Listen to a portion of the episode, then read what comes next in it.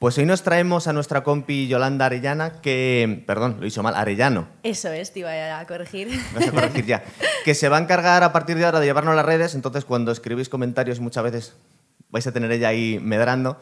Os voy a estar leyendo. Y además de ser nuestra community manager, es actriz y le preguntamos, nos íbamos a estrenar en el programa y dijimos, dinos una peli que te mole mucho. Y elegiste Los pájaros, que ya la teníamos pendiente, ¿por qué elegiste Los pájaros?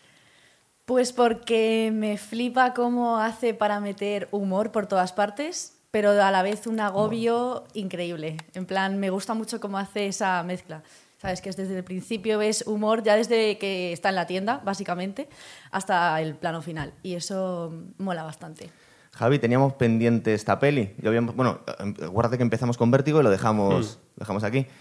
¿Qué, te llamó la atención de esta peli la primera vez que lo viste? Porque yo flipé, me parece una peli súper original hoy en día. Es del 63. A mí me parece una película muy original la parte, por parte de Hitchcock, pero es bastante interesante. Bueno, yo la primera vez, como anécdota, ¿vale? Sí. Te voy a contar que la, la primera película que yo vi de Alfred Hitchcock fue en el cine. Fue ¿Quién mató a Harry? ¿Pero la viste en el cine? En, en su La vi en el estreno, cine. la vi en el estreno. En el estreno, Javi. La vi en el cine, no en el estreno, no soy tan mayor, no me pongáis años. Joder. ¿Pero que en una reposición o qué? Era una reposición, era un Coño, ciclo. lo un tienes que ciclo. decir eso primero. Un ciclo dedicado a Hitchcock ya, y estaban todas. Y la, Sí, primera claro. que, la primera que vi fue eh, ¿Quién mató a Harry? Y desde entonces yo he- vinculado a Hitchcock con cierto sentido del humor. Y te Otro. lo digo por, en- por, en- por enca- por encadenarlo, nunca mejor dicho, Sí. Ah. porque, porque sí que hay, sí hay- siempre ha tenido sentido del humor. Fijaros que En, yo- cuanto a lo, en cuanto a los pájaros, a mí me parece bastante curioso lo que ocurre en los 60 con Hitchcock. Ya es un director que ya lleva como un- dos o tres décadas ¿no? haciendo películas y de, de repente se desmarca con dos películas en los 60 o una a principios de los 70. Es Psicosis, es eh, Los pájaros y es Frenesí, que corta bastante con las películas anteriores que ha hecho, aunque siempre ha habido criminales, nunca ha habido esta naturaleza. Y lo de Hitchcock es una rareza que después, bueno, esto ya lo iremos hablando durante el- en el programa, que marca, influye posteriormente en el cine. De hecho, pues bueno, su rastro se puede ver perfectamente en, en Alien o, o en Tiburón, que de hecho Jaime ha traído la, ha traído la camiseta para homenajear a Spielberg, porque ahí está lo que hace. Luego, luego decimos por qué, ¿no? Luego hablamos del Sí. el motivo. Pero los pájaros es esencial. Pero O, ne- o, o incluso en el cine de Shyamalan, por ejemplo. Por O sea, ejemplo. una película como Señales es casi un remake con extraterrestres de Hitchcock, ¿no? Con la forma de crear suspense y claustrofobia siempre dentro de una casa. No, simplemente para acabar esta parte de Dale. confesiones y tal. Yo vi la película de, de Crío. eh, cuando En el cine también. No, en este caso, no, me habría encantado. por- me habría encantado, por ser, ¿eh? cierto. Yo- Podría yo, ser. pagaría, o sea, yo pondría un cine con películas antiguas. Me arruinaría posiblemente. Te iba a decir, digo, vaya- vaya ojo para los pero negocios. yo por lo menos sería cliente habitual y si pusiera una peli como esta me encantaría verla en el cine, ¿no? por ¿verdad? sentir un poco lo que pudo sentir el público en su día. Y en este caso en concreto Javi me iba a interrumpir muy groseramente. No, es que estoy de acuerdo pero contigo. lado, Vamos a hacer una reivindicación porque yo me acuerdo de ver Lawrence de Arabia, por ejemplo, en una reposición, ya era, ya era universitario, en pantalla grande y es espectacular. Ahí Lo es. ahí molaría mucho. Oye, pero, una bueno, cosa, la cosa es- ¿dónde, dónde ibas? Voy, Sí. a, voy a complementar lo que estabas contando tú. Eh, aquí No he cuando... contado nada aún. Bueno, Perdón, pero es que dime, lo, dime, lo quiero llevar por aquí, espérate. Cuando hablamos aquí de que a veces hacemos especiales de directores o nos centramos un poco en algunos directores, eh, todos tienen obviamente muchas cosas en común en muchas películas suyas y Hitchcock es un tío muy especial. Mm. Eh, no hablaremos sobre la relación con las mujeres, con las rubias. Tú tienes casi una tesis doctoral sobre ello, ahora te dejamos hablar. Bueno. Eh, pero es decir, pero eh, Hitchcock, sobre todo en aquella época, es un tío muy original en el sentido que las películas tocan una variedad de temas tremendas. Es decir, no se parecen nada dentro de que es una película de Hitchcock, Vértigo, a los pájaros, a Psycho, ¿verdad? Son cosas completamente distintas. Es que al final esta es una película que en algunos puntos podemos considerar experimental. Eso, prácticamente. ahí, te la quería Es pasar ahí, idea. John Jaime. Es decir, yo cuando la, cuando la vi de pequeño dije, coño, los pájaros, tal, ya sabía quién era Hitchcock y tal, tendría 10 años o por ahí. Cuando echaban cine en prime time en televisión española. Sí, me acuerdo. O sea, el, el Jurásico, tío, por lo menos, ¿no? Y en este caso en concreto dije, bueno, los pájaros, pues era una peliculita de, de terror, un poco de serie B, veré a unos pájaros mal hechos, tal, así atacar, un par de ataques, tal. Y bueno, pues me pasaré un rato entretenido. Y a mí esta es una película que lo primero que me llamó la atención muchísimo siempre fue el final. O sea, es decir, mm, no porque no me gustara, sino porque me dejó como diciendo, joder, ¿por qué? Es decir, ¿por qué se corta aquí? ¿Por qué no dan una explicación? O sea, concretamente esta película me enseñó que en el cine hay una intencionalidad a la hora de hacer las cosas. Decir, y cuando tú estás haciendo una película que se llama Los pájaros, y efectivamente la película cumple con el título, o sea, y de los pájaros, los pájaros. O sea, quiero decir, hay mogollón de pájaros. Aparte, yo estoy pasando una época Son- de amor-odio con los pájaros. son de- además se muestra... desde que vivo aquí, entonces mm, se me ha tocado mucho esa, esta Te película de, de cerquita. Te es despiertas cada mañana con, con los periquitos. Pero que te, es la película que te, también. que te viene a decir, joder, eh, el porqué de las cosas. Porque es una película que tiene muchísimos interrogantes. Es decir, eh, a mí lo que me gustó también en su día es que dices, joder, si esto hubiera sido una peli de serie B, como podría haberlo sido perfectamente. Pues que lo que te iba a preguntar tip- ahora. Tipo La humanidad en peligro, que es un ataque de hormigas gigantes. En una película de serie B te habrían dicho, no es que los pájaros están actuando así porque se han hecho una serie de pruebas nucleares por aquí Claro. cerca. Además son los años de la Guerra Fría, la crisis de los Sí. misiles ha sido un año Estuvo antes. basado en, en- en hechos En- en reales también. ataques, una cosa sí, sí. Oye, antes de empezar con la peli, peli, ¿no os parece que es la primera película de zombies, esta de alguna forma? Que es la Es que- precuela que absoluta. Yo estoy convencido de zombies de son que, pájaros. de que tío. la película seminal de zombies, la que abre, la que reinventa de algún modo, los zombies son taitianos, etcétera, sí, vale. Pero es ¿Taitianos? Sí, es eh, el tema del vudú y todo eso, o sea, Sí, ah, sí, sí. tiene un poco su tiene un poco su origen ahí Cierto, el mito. ¿no? Bueno, sí. Pero la primera película de zombies propiamente dicha, la- la- el papá o la mamá de todas ellas, es La Noche de los Muertos Vivientes, que es en el año 68, donde vemos también a una serie de personas encerradas en un sitio bajo una amenaza externa. Esto, por ejemplo, John Carpenter lo ha ido haciendo periódicamente película tras película.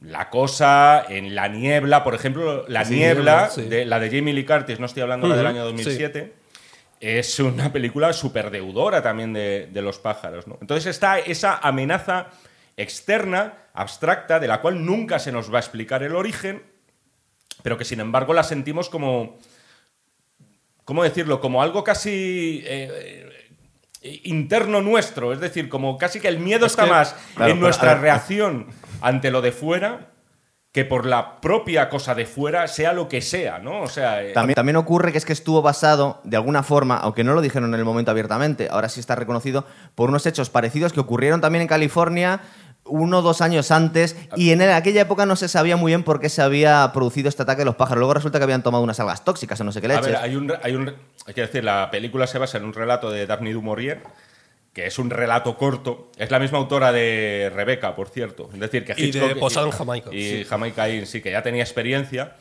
Y a su vez, eh, Daphne se había basado también en alguna experiencia, alguna noticia que había había salido un año Es antes, o sea que tampoco- No, no, no, no, no, pero que ella a su vez también tenía en mente que había visto un ataque de una banda de pájaros a un y tal. Es que se estudió casi sobre eso. Cuéntanos un poco todo el tema que tenía Hitchcock con sus actrices, porque cuando estábamos poniendo un poco, yo creo que lo hemos dicho antes de empezar a grabar el programa, en contexto cronológico las películas y las actrices no solían repetir con Hitchcock, es decir, tenía un rollo un poco chungo Hubo con alguna- ellas, ¿verdad? Hubo unas cuantas que sí que repitieron, ¿eh? Por Sí. ejemplo, bueno, Tippi Hedren hizo dos, ¿no? Con Dos. él. Esta y la Eh, siguiente. Sí, que también, bueno, mm, ahí hay una historia tal que es, de hecho, parte de lo que trato en, mi, en el trabajo de fin de grado que era. Eh, y sí, básicamente también porque estaba bajo contrato, entonces tuvo sí o sí que, que hacer la segunda película. Claro. Em, pero sí, o sea, no sé. Por ejemplo, con se dice mucho que no, solo rubias y así, pero había bastantes morenas con las que también trabajó como Ingrid Bergman, ¿no? Por Pa- ejemplo. Parece que tenía alguna en obsesión con, con ellas. eh, Bueno, Grace Kelly, digamos que fue, yo creo que con la que más se obsesionó. sí. Y que Todas hecho- dicen conmigo fue con la que más se obsesionó. También lo dijo Tippi Hedren. Eh, Kim Novak solo llegó a hacer una película con él. ¿Hizo solo Sí, Vértigo? creo que sí. Hizo solo vértigo, sí. Lo que pasa es que yo creo que él siempre lo que estuvo buscando fue a Grace Kelly otra vez. Y de hecho, Tippi Hedren no había hecho nada de cine. Era actriz De de, hecho, creo publicidad, que con ¿verdad? Vera Miles, ¿no? Como que la Y- sí. mucho con. No, la nueva Grace Kelly, no sé qué. Y entonces, claro, era como un poco de. Bueno, soy yo misma, ¿no? O sea. Janet, pero sí. Janet Leigh, precisamente en Psicosis, también. Es decir, que él siempre estuvo como buscando ese ideal. Y es cierto que en una época como la actual, posiblemente la figura de Hitchcock, en lo que se refiere a su trato con las mujeres, sería muy discutida. Mira, luego al final del programa, ya cuando estemos ya más, ya más fusil un poco todo esto, empezam- podemos empezar incluso a analizar si realmente era un rollo sexual o no lo que tenía, porque una cosa fetiche, pero Es no un sabemos ya muy es bien. súper Era ambigua, una cosa un poco extraña, ¿verdad? También pesa mucho el, bueno, las- la educación eh, cristiana católica de Hitchcock en este caso, que además se repite en una Y serie que de estaba casado y fue decir, fiel hasta cierto punto a su no mujer, o sea, no consta, no se liaba no con consta que. Alfred pusiera nunca los cuernos a su mujer, a Eso Alma, es. que por otro lado eh, le llevaba así. Es decir, o sea, que era, era una mujer fuerte, era una mujer que le llevaba, llevaba bastante los pantalones en esa relación. Y De hecho, bueno, tenéis una peli sobre el rodaje de Psicosis eh, Y, con Anthony y Hopkins la que- importancia que tienen o no eh, en aquella época las mujeres en las películas, porque más allá de cómo las tratara y cómo las retratara, son piezas fundamentales en la película. De hecho, aquí no sabemos si es la protagonista o no. Podemos. mm, Podríamos llevar casi tiene más importancia que Rod, eh, Rod Taylor, ¿verdad? Eh, para Sí, no, pero eh, Tippi Hedren es la prota. Es la prota, la protagonista, prota sí, sí, auténtica. sí. Sí, yo creo que está prácticamente en. Excepto un par de secuencias, yo te- os diría que está en todas. Sí. De hecho, en plan, al principio también parte, parece como que dices, pero en realidad es ella quien hace que empiece todo esto. De hecho, se le acusa Sí. en un momento. Ella lo soluciona Mm. con un bofetón, tranquilamente. Pero sí, ¿no? Y como que te hace pensar de. mm, la primera vez que es atacada, ¿no? Por uno de Sí. los pájaros, que es cuando está en el barquito. El barquito. Parece un poco como que la primera mm, conexión que tiene con Mitch en el Bodega Bay Sí. Y justo es atacada, ¿no? Entonces es como, hmm, Es un, es un personaje, además, el suyo, que también hay que pararse un poco el tipo de personaje que es. Mira, y el iba- background iba- que tiene, sí. porque es, Iba como, ir a eso, es sí. como una especie de, de- de niña pija, eh, malcriada y tal. Se habla todo el rato de las bromas que Sí. casta y dices, joder, la Si broma la ves- no tiene 10 años. Si la ves un poco, porque no es el mismo personaje, no es el mismo rollo, pero tiene, hay, Marnie, un- ¿no? hay una línea parecida a Marnie, en el sentido que es una tía que mm, tiene, más, eh, tiene más poder de lo que solíamos pretender en las mujeres de aquella época. Es decir, Mm. las pueden retratar como de alguna forma eh, un poco víctimas, un poco débiles, pero no es el caso para nada. Para hecho, quien- para nada. Oye, una cosa que, que lo primero que nos llama la atención en estos tiempos es que cuando vemos la primera escena, vamos a narrar un poco la peli y la vamos desmenuzando, pero vamos cronológicamente para no dejarnos nada. Cuando la vemos en la pajarería, que quiero un- comprar unos pájaros y aparece Rod Taylor, em, ¿no nos da la sensación que, bueno, vamos a ver, vamos a empezar por, que es- de repente cambia un poco el rollo y ella se, se hace pasar por la, por la pajarera, hace como que trabaja ahí? Eh, no la vemos muy lanzada para una chica de aquella época porque la podríamos pensar que es una tía como hasta una stalkeadora. Se va a, a perseguirle a su casa, se le mete en su casa, le deja unos pájaros. Es decir, si fuera un tío, eh, no te digo ya lo que podemos pensar de ella, ¿verdad? Pero en aquella época Y llama además- mucho la atención. Además, no es lo mismo, a ver, en español decir agapornis que Sí. lovebirds. En plan, Sí. que. Pájaros son- del amor. ¿Son Claro. periquitos o no son periquitos? No, los periquitos son otros, te lo explica Melanie en la misma, en la misma Pero a los pájaros se, están refiri-. ¿se refieren a ellos como periquitos en la película o me estoy yo equivocando? En el Es, doblaje. es que igual en el es doblaje. se Ahí equivoca al la han liado en el principio, doblaje. puede ser. Sí, no, pero seguro, eh, en el doblaje. pregunta, ah, los es que estamos en perdiendo, realidad se han tampoco perdido cosas en el. porque no trabaja hay un. Lost in Translation aquí. Que una cosa que, hablando En de, los lo, nombres de los de lo que tú sí. hablabas de, la, de la lanzadez, por así Sí. decirlo, de las mujeres de Hitchcock, es que eso sí que Hitchcock es un Vamos a su tiempo. que Mira, acuérdate, por el- ejemplo, todos. O sea, el personaje de Eva Marisen en, Con la muerte de los talones prácticamente la salta. A Cary Grant. Mira, O sea, hay un- hay un calco- El tema de, por ejemplo, de Janet Leigh en Psicosis. Psicosis, una de las primeras secuencias que tenemos, que es bastante heavy, además algún día podemos hacer un programa de psicosis, ya lo, lo Sí. puedo No, eso decir. está Sí. pendiente también. Que- eso se va a hacer, Jaime. Que es el tema de que, joder, lo primero que vemos es a Janet Leigh en sujetador, con su novio, todo tan normal, es decir, y es ella un poco, o sea, no se la ve como la- no son mujer- están muy lejos curiosamente de ser mujeres sumisas. Sí. Muchas veces las mujeres de Hitchcock. Y no sea, deja de ser curioso- Es de la que se evade. en no deja de ser sentido, curioso. Han envejecido Claro, de pero puta madre. no trataba Hitchcock a las actrices a cómo las retrata luego en pantalla, ¿verdad? Claro, de hecho, una de las cosas también que dice es que, por ejemplo, mm, el tema de la sensualidad, ¿no? O sea, como, mm, digamos, por poner un ejemplo, Grace Kelly no tiene nada que ver con Marilyn Monroe, ¿no? O sea, Sí. en ese de qué, qué se muestra, ¿no? O sea, es como súper sensual, pero no es pero tan con elegancia, como, y además justo. como con, Mucha con una clase, elegancia, mucha sí, ir una, una, Sí. una mezcla entre clase y fuego también, ¿sabes? Cuéntanos, que te tenemos un poco callado aquí. Sí, la verdad. El... ¡Oh, oh! Dale, dale. no, he intentado entrar dos veces, pero no, no he podido. Eh, vamos a ver, las películas, las películas de Hitchcock la mujer es fundamental y de hecho me parece que siempre han tenido un papel principal absolutamente en todas ellas. Puede ser, Rebe- vamos, te puedes remontar a Rebeca. Pero que son más fuertes es- que los son- hombres son a veces. Hombre, en Vértigo ni te Pero cuento. es que pero además, en el, en el caso de los pájaros es un precedente muy claro que es encadenados, como es Ingmar Bergman. Ingmar Bergman es una niña pija, una niña que además eh, ha tenido una vida bastante turbulenta, que ha tenido una vida, bueno, es muy parecida a Hilda, te lo vienen un poco a insinuar, que por cierto el guion de, el guion de Encadenados está firmado por Ben Heads y el de Hilda es de Ben Heads y las dos películas son de la misma época y hay bastantes similitudes entre ambas.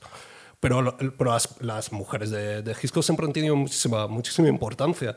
Y en el caso de los pájaros, vamos, es, es- es capital. Había una broma que corría por el, por el set que era bastante graciosa en cuanto a los parecidos con las actrices y es que decían que estaba haciendo Hitchcock con Tippi Hedren un vértigo. Estaba haciendo lo mismo que hizo James Stewart con Kim Novak en la película. ¿no? Pero con perdón, James Stewart no tiene ni media hostia en vértigo. Y este Rod Taylor, coño, es un machote, ¿verdad? Es que no Roy tiene nada que Taylor ver. tiene sentido del humor. ¿eh? Sí, pero Oye, aparte pero- que, que es más machote que el otro pero- se, se ponía a llorar cuando se subía una silla. Es que psicológica- no es lo mismo. tío. psicológicamente me parece más amenazador James Stewart. Sí, que- porque pierde los papeles, Porque, claro. Está medio loco. Es, un tío que está bastante mal y remito que la gente vea claro. el programa que hicimos hace ya casi dos años. Hacemos un clic aquí que tenemos el Por programa. cierto, aquí tenemos otra vez la rubia y la morena, es decir, que es algo también habitual Muy en el cine habitual, de Hitchcock. sí. En este caso, en la figura de la, de la profesora y además eh, dos mujeres también muy diferentes. Una es toda clase y tal, que elegancia y tal. La otra está ahí como con su suéter, es más de pero pueblerina. es que etcétera. se me, me os estáis desordenando el... Y el este. Motivo por el que están ahí también, No, cuando, cada una. Exacto, exacto, sí, sí, el Sí. tira- y un poco el, el juego que hay también entre ellas y tal, aunque es verdad que la profe como que ha tirado más la toalla, pero sigue queriendo a Mitch. ¿No pensáis que los hombres... Bueno, la madre, por Dios. Claro, o sea, La- también, bueno, la yo- yo sé- madre, ahora vamos, las ahora vamos. madres- Es que hay otra cosa aquí, son muchas cosas. ¿No os da la sensación que los hombres de la época de Hitchcock a esta parte se han vuelto más... mm, persiguen más a las mujeres que en esta época? Porque en esta época son las mujeres las que persiguen a los hombres. En el caso, por ejemplo, de La ventana indiscreta es increíble la pedazo de tía que tiene detrás de él y el tío como que bueno, que- o sea, es una tía, es una tía preciosa, perfecta, rica, educada y aún así está como es demasiado perfecta, me agobia un poco, es decir, esto no lo vemos tanto en el cine de mujeres tan increíbles y tan fuertes y los hombres encima como que se hacen de rogar. Y eso se ve en todo el cine de Hitchcock, ¿verdad? Que, que es la mujer encima la que va persiguiendo al hombre. Y esa dinámica ha cambiado culturalmente, ¿no? ¿Nos parece? Pero. Lo, pe- lo- lo de es, es James Stewart, ¿verdad? En, en La ventana indiscreta es que es acojonante. sí, de hecho, creo que en La ventana indiscreta hay una secuencia en la que ella dice que.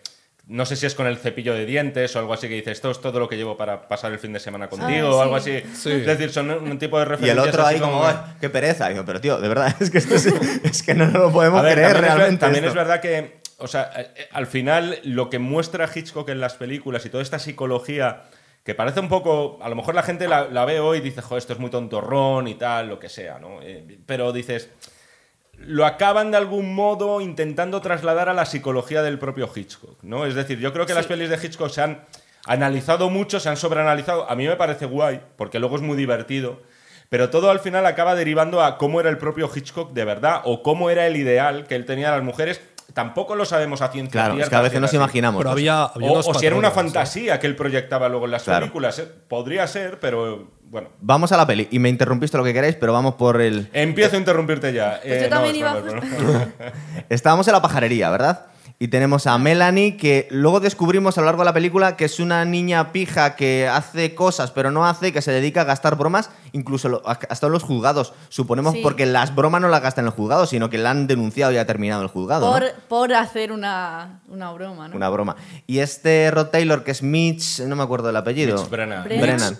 Mitch que observa también el parecido con Hits. Ah, creo que Que algunos han subrayado. Con, con David Hasselhoff en Los Vigilantes de la Playa.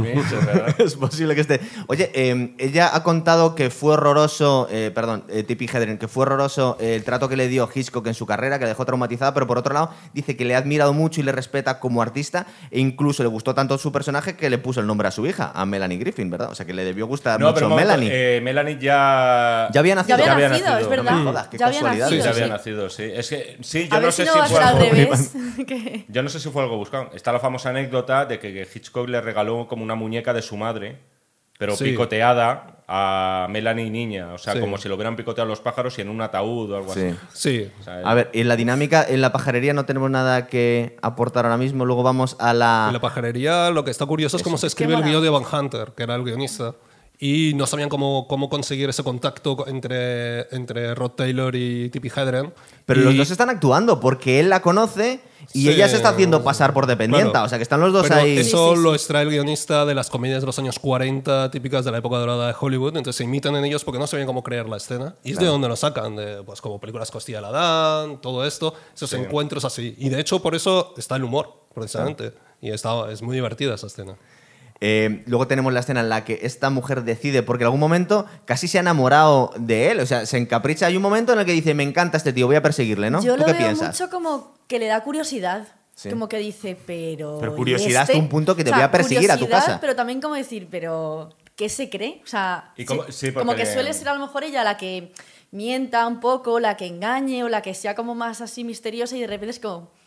Pues me la ha colado, Sí. ¿sabes? En plan. Y yo, yo decide ir- pensaba que era yo quien le estaba. Sí. Como no engañando, ¿no? Pero jugando un poco. Ah, pues me hago pasar por la dependienta y resulta que el tío desde el principio. Se está haciendo el ¿sabes? pardillo y ya la conocía Claro, a ella. Entonces claro. yo creo que también va un poco como esa cosa de, mm, no sé, como que le llama un poco esa curiosidad, ¿no? Pero el encuentro ha sido accidental, porque él ha entrado a comprar unos pájaros y no sabía que ella estaba allí. Y luego hace como que no la conoce. Hmm. Y ella, de alguna forma, le debe parecer atractivo, le, le pregunta encima algo y dice, mira, me voy a hacer pasar por dependienta. Y aparte sí es gracioso porque se está inventando las cosas. Sí. diciendo, este pájaro es un no sé qué. Lo que Y resulta el muy que- simbólico que es que atrape el, el canero que se escapa con el sombrero y que lo atrape él. ¿no? Sí. Entonces ahí ya. Y le dice además eso de te devuelvo a tu jaula. Tu- sí. Es decir, que haya. De algún modo la película también va a ser la evolución del personaje de Tippi Hedren. Desde lo que es esa niña un poco eh, insoportable, pija, que hace lo que le da la gana, que su padre es un hombre muy rico, creo que además es dueño de un periódico, algo Sí. así por el estilo, Sí. ¿no? Sí. Es un empresario. Y cómo va a ir, de algún modo, madurando. Y eso también va a ser por obra del personaje de Mitch. O sea, ese te devuelvo a tu jaula también tiene un valor simbólico de decir, joder, a esta tía la voy a reformar de algún modo y la voy a convertir como en una buena esposa. Es que también hay que es eso. lo que hace Sean Connery en la siguiente película con Claro, Hedren, y en es que también está esa doble lectura y luego también está el tema de la madre de Mitch, que de algún modo ella ve en esta chica una frívola del todo, dice, no es lo suficientemente buena para mi hijo. Sí, pero luego nos damos cuenta que es una tarada porque también ha tirado, un- ha- ha, Ya, ha echado pero- a la otra, y- que no tenía nada que ver Claro, con, la con conversación Melanie. que tienen la profesora con Melanie, ¿no? Eso que es. dice ella, pues que como que le daba miedo que yo le pudiera dar amor, ¿no? Sí, pero curiosamente, fíjate, pese a que nos pueda parecer muy mal de la cabeza, eh, al final Hitchcock yo os diría que toma partido por la madre porque al final de la película se ve esa aprobación, ¿no? De, Hay un-. Hay una. hay un- Eh, claro, Es es, que hay decir, una- hay- de hecho, y, y perdón, Javi, acabo ya. Hay una cosa muy curiosa y es intentar ver esta película, eh, voy a decir a lo mejor una gilipollez, prescindiendo de todos los ataques de los pájaros. Es decir, tenemos, ¿vale? Las dinámicas, ¿tú i- crees? Sí, imaginaos que no existen los ataques de los pájaros. Tenemos eh, el chico conoce a chica clásico, chica se encapricha del chico. No es tan este clásico caso. eso ya, la En dinámica este entre tío y no, tía, pero ¿eh? chico, eh, quiero decir clásico, el tema de Vale, chico y chica se conocen, se gustan y la chica, venga, vale, toma la iniciativa, va a ver al chico. Se conocen, se empiezan a gustar, ¿qué pasa? Tienen una figura que es la madre. Eh, la madre no aprueba esa relación. La chica y el chico, sin embargo, sienten que entre ellos hay algo. A su vez está otro personaje que es el de la profesora, que ha sido exnovia del chico y le confiesa que, oye, esta mujer eh, lo que tiene miedo de verdad es a quedarse sola, en referencia a la madre. Es decir, no es que piense que tú eres mala, no es que piense que tú o que yo no era suficiente para él.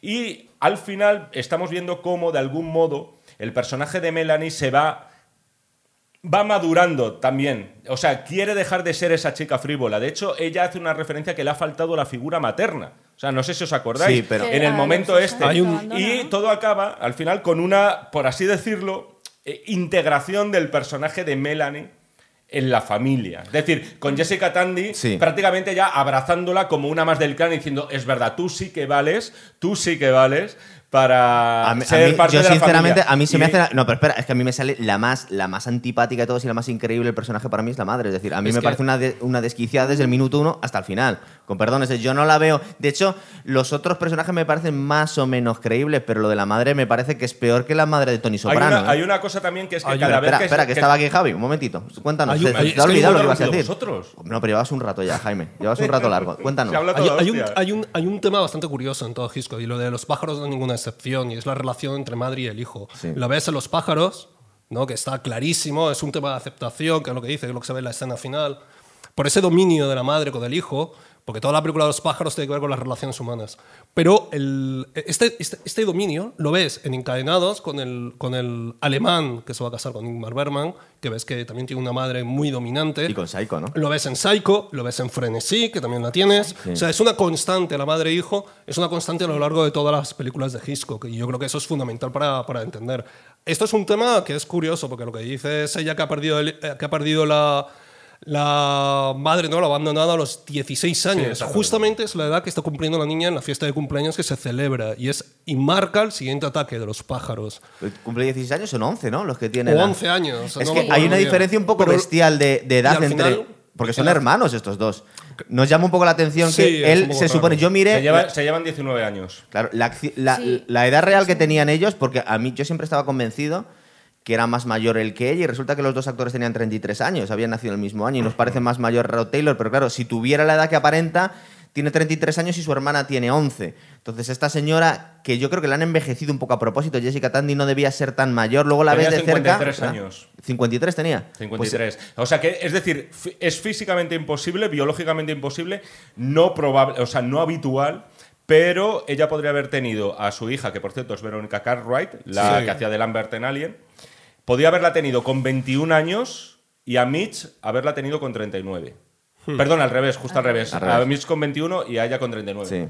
Podría ser, es, Vale. es raro, pero... Es raro, pero- hecho, Raro, raro. Una, una parte cuando, mm, eh, bueno, cuando Melanie llega al pueblo, ¿no? Que pues pregunta por él, dónde vive y todo eso, que le parece que le hablan de la familia casi como si como viviera él con su mujer y sus hijos, ¿no? Y luego ya como que vas dándote cuenta que en realidad es como que un poco esto de las edades como un poco fuera de lo común. Nos llama la atención, ¿verdad? Sí, Desde el principio. sí. Lo que pasa es que este Mitch también vive un poco como un monje, porque eh, cualquiera que les viera de lejos, eh, su hermana, cualquier, cualquier se imaginaría que es su hija realmente, por la diferencia de edad que hay. Y este tío ha rechazado a una mujer estupenda que se ha quedado de maestra porque en el pueblo, porque ella era de San Francisco. Es importante la ciudad de San Francisco en todo el cine de Hitchcock, porque lo repite él mucho. trabaja allí también. Claro.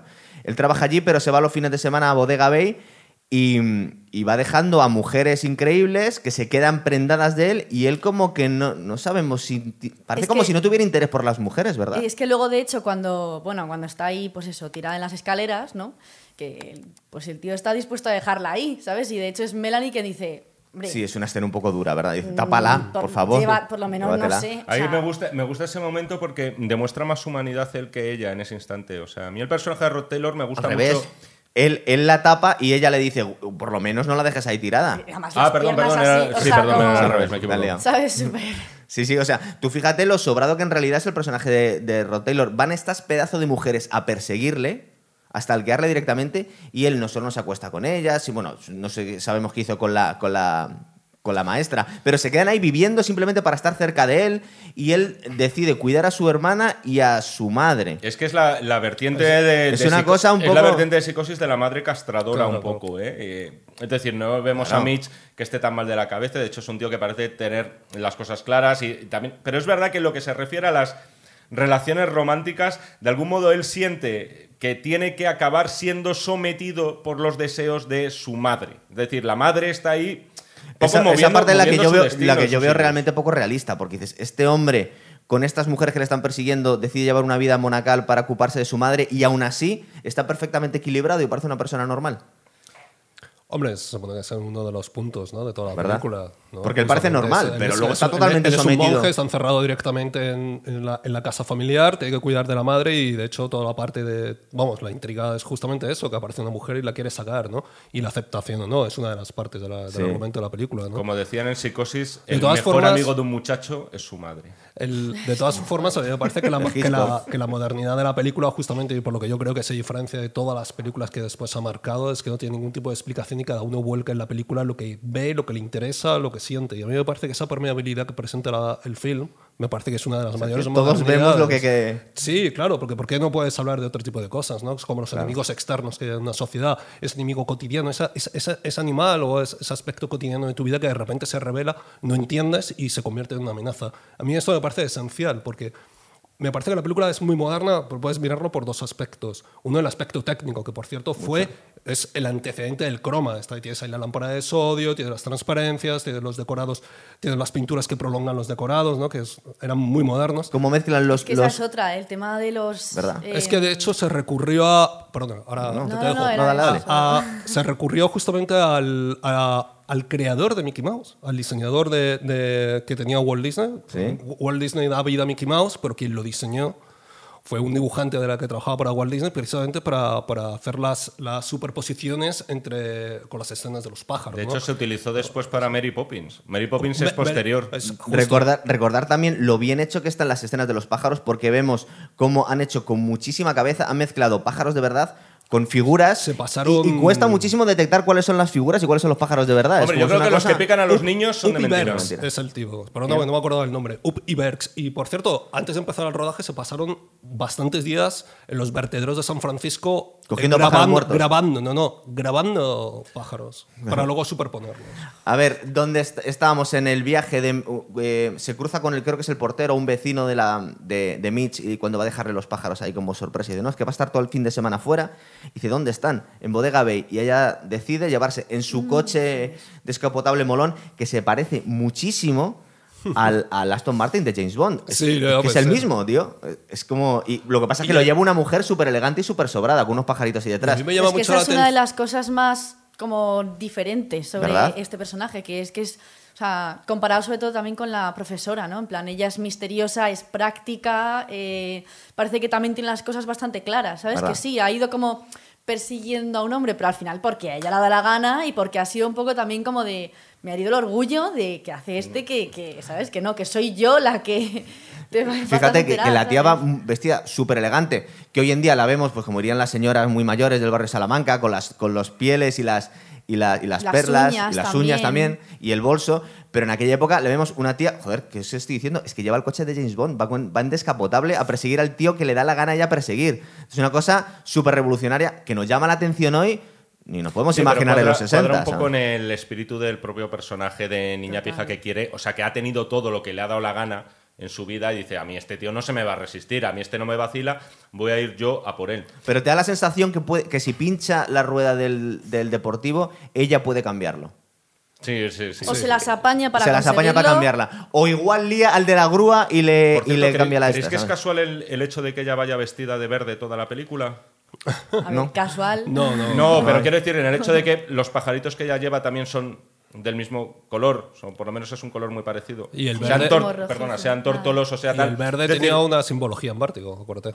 Sí, es verdad, es verdad. Sí, era todo es verde. decir, yo creo, eh, yo creo que en ese caso, o sea, a ver, no, no lo sé, ¿sabes? Esto ya son pajas mentales, pero es verdad que todo está de algún modo. Joder, está también pensado y se nota que se ha pensado de forma tan concienzuda.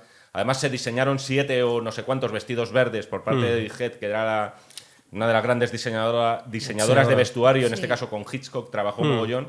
Y dices, joder, tiene un sentido de que a esta mujer no la cambien de ropa en toda la película, ¿no? A ver, eh, la llegada a Bodega Bay, eh, que quiere sorprenderle y dar una sorpresa a este hombre, y cuando... ¿Qué pasa? No, sí, ¿Qué no, ocurre? precisamente con esto. Más, Jaime, No, déjame- de- un poco, Pero, pero- es, eh, para mí, ¿eh? Y acabo. Y ya no hablo más durante todo el programa. Eh, que aquí el- el clip. No, es precisamente cuando ella le deja los pájaros, pero quiere ver la reacción es. de él. A mí esto me parece que es Hitchcock en estado puro. Es decir, la escena de la barca. Cuando ella está en la barca, a lo lejos, ¿verdad?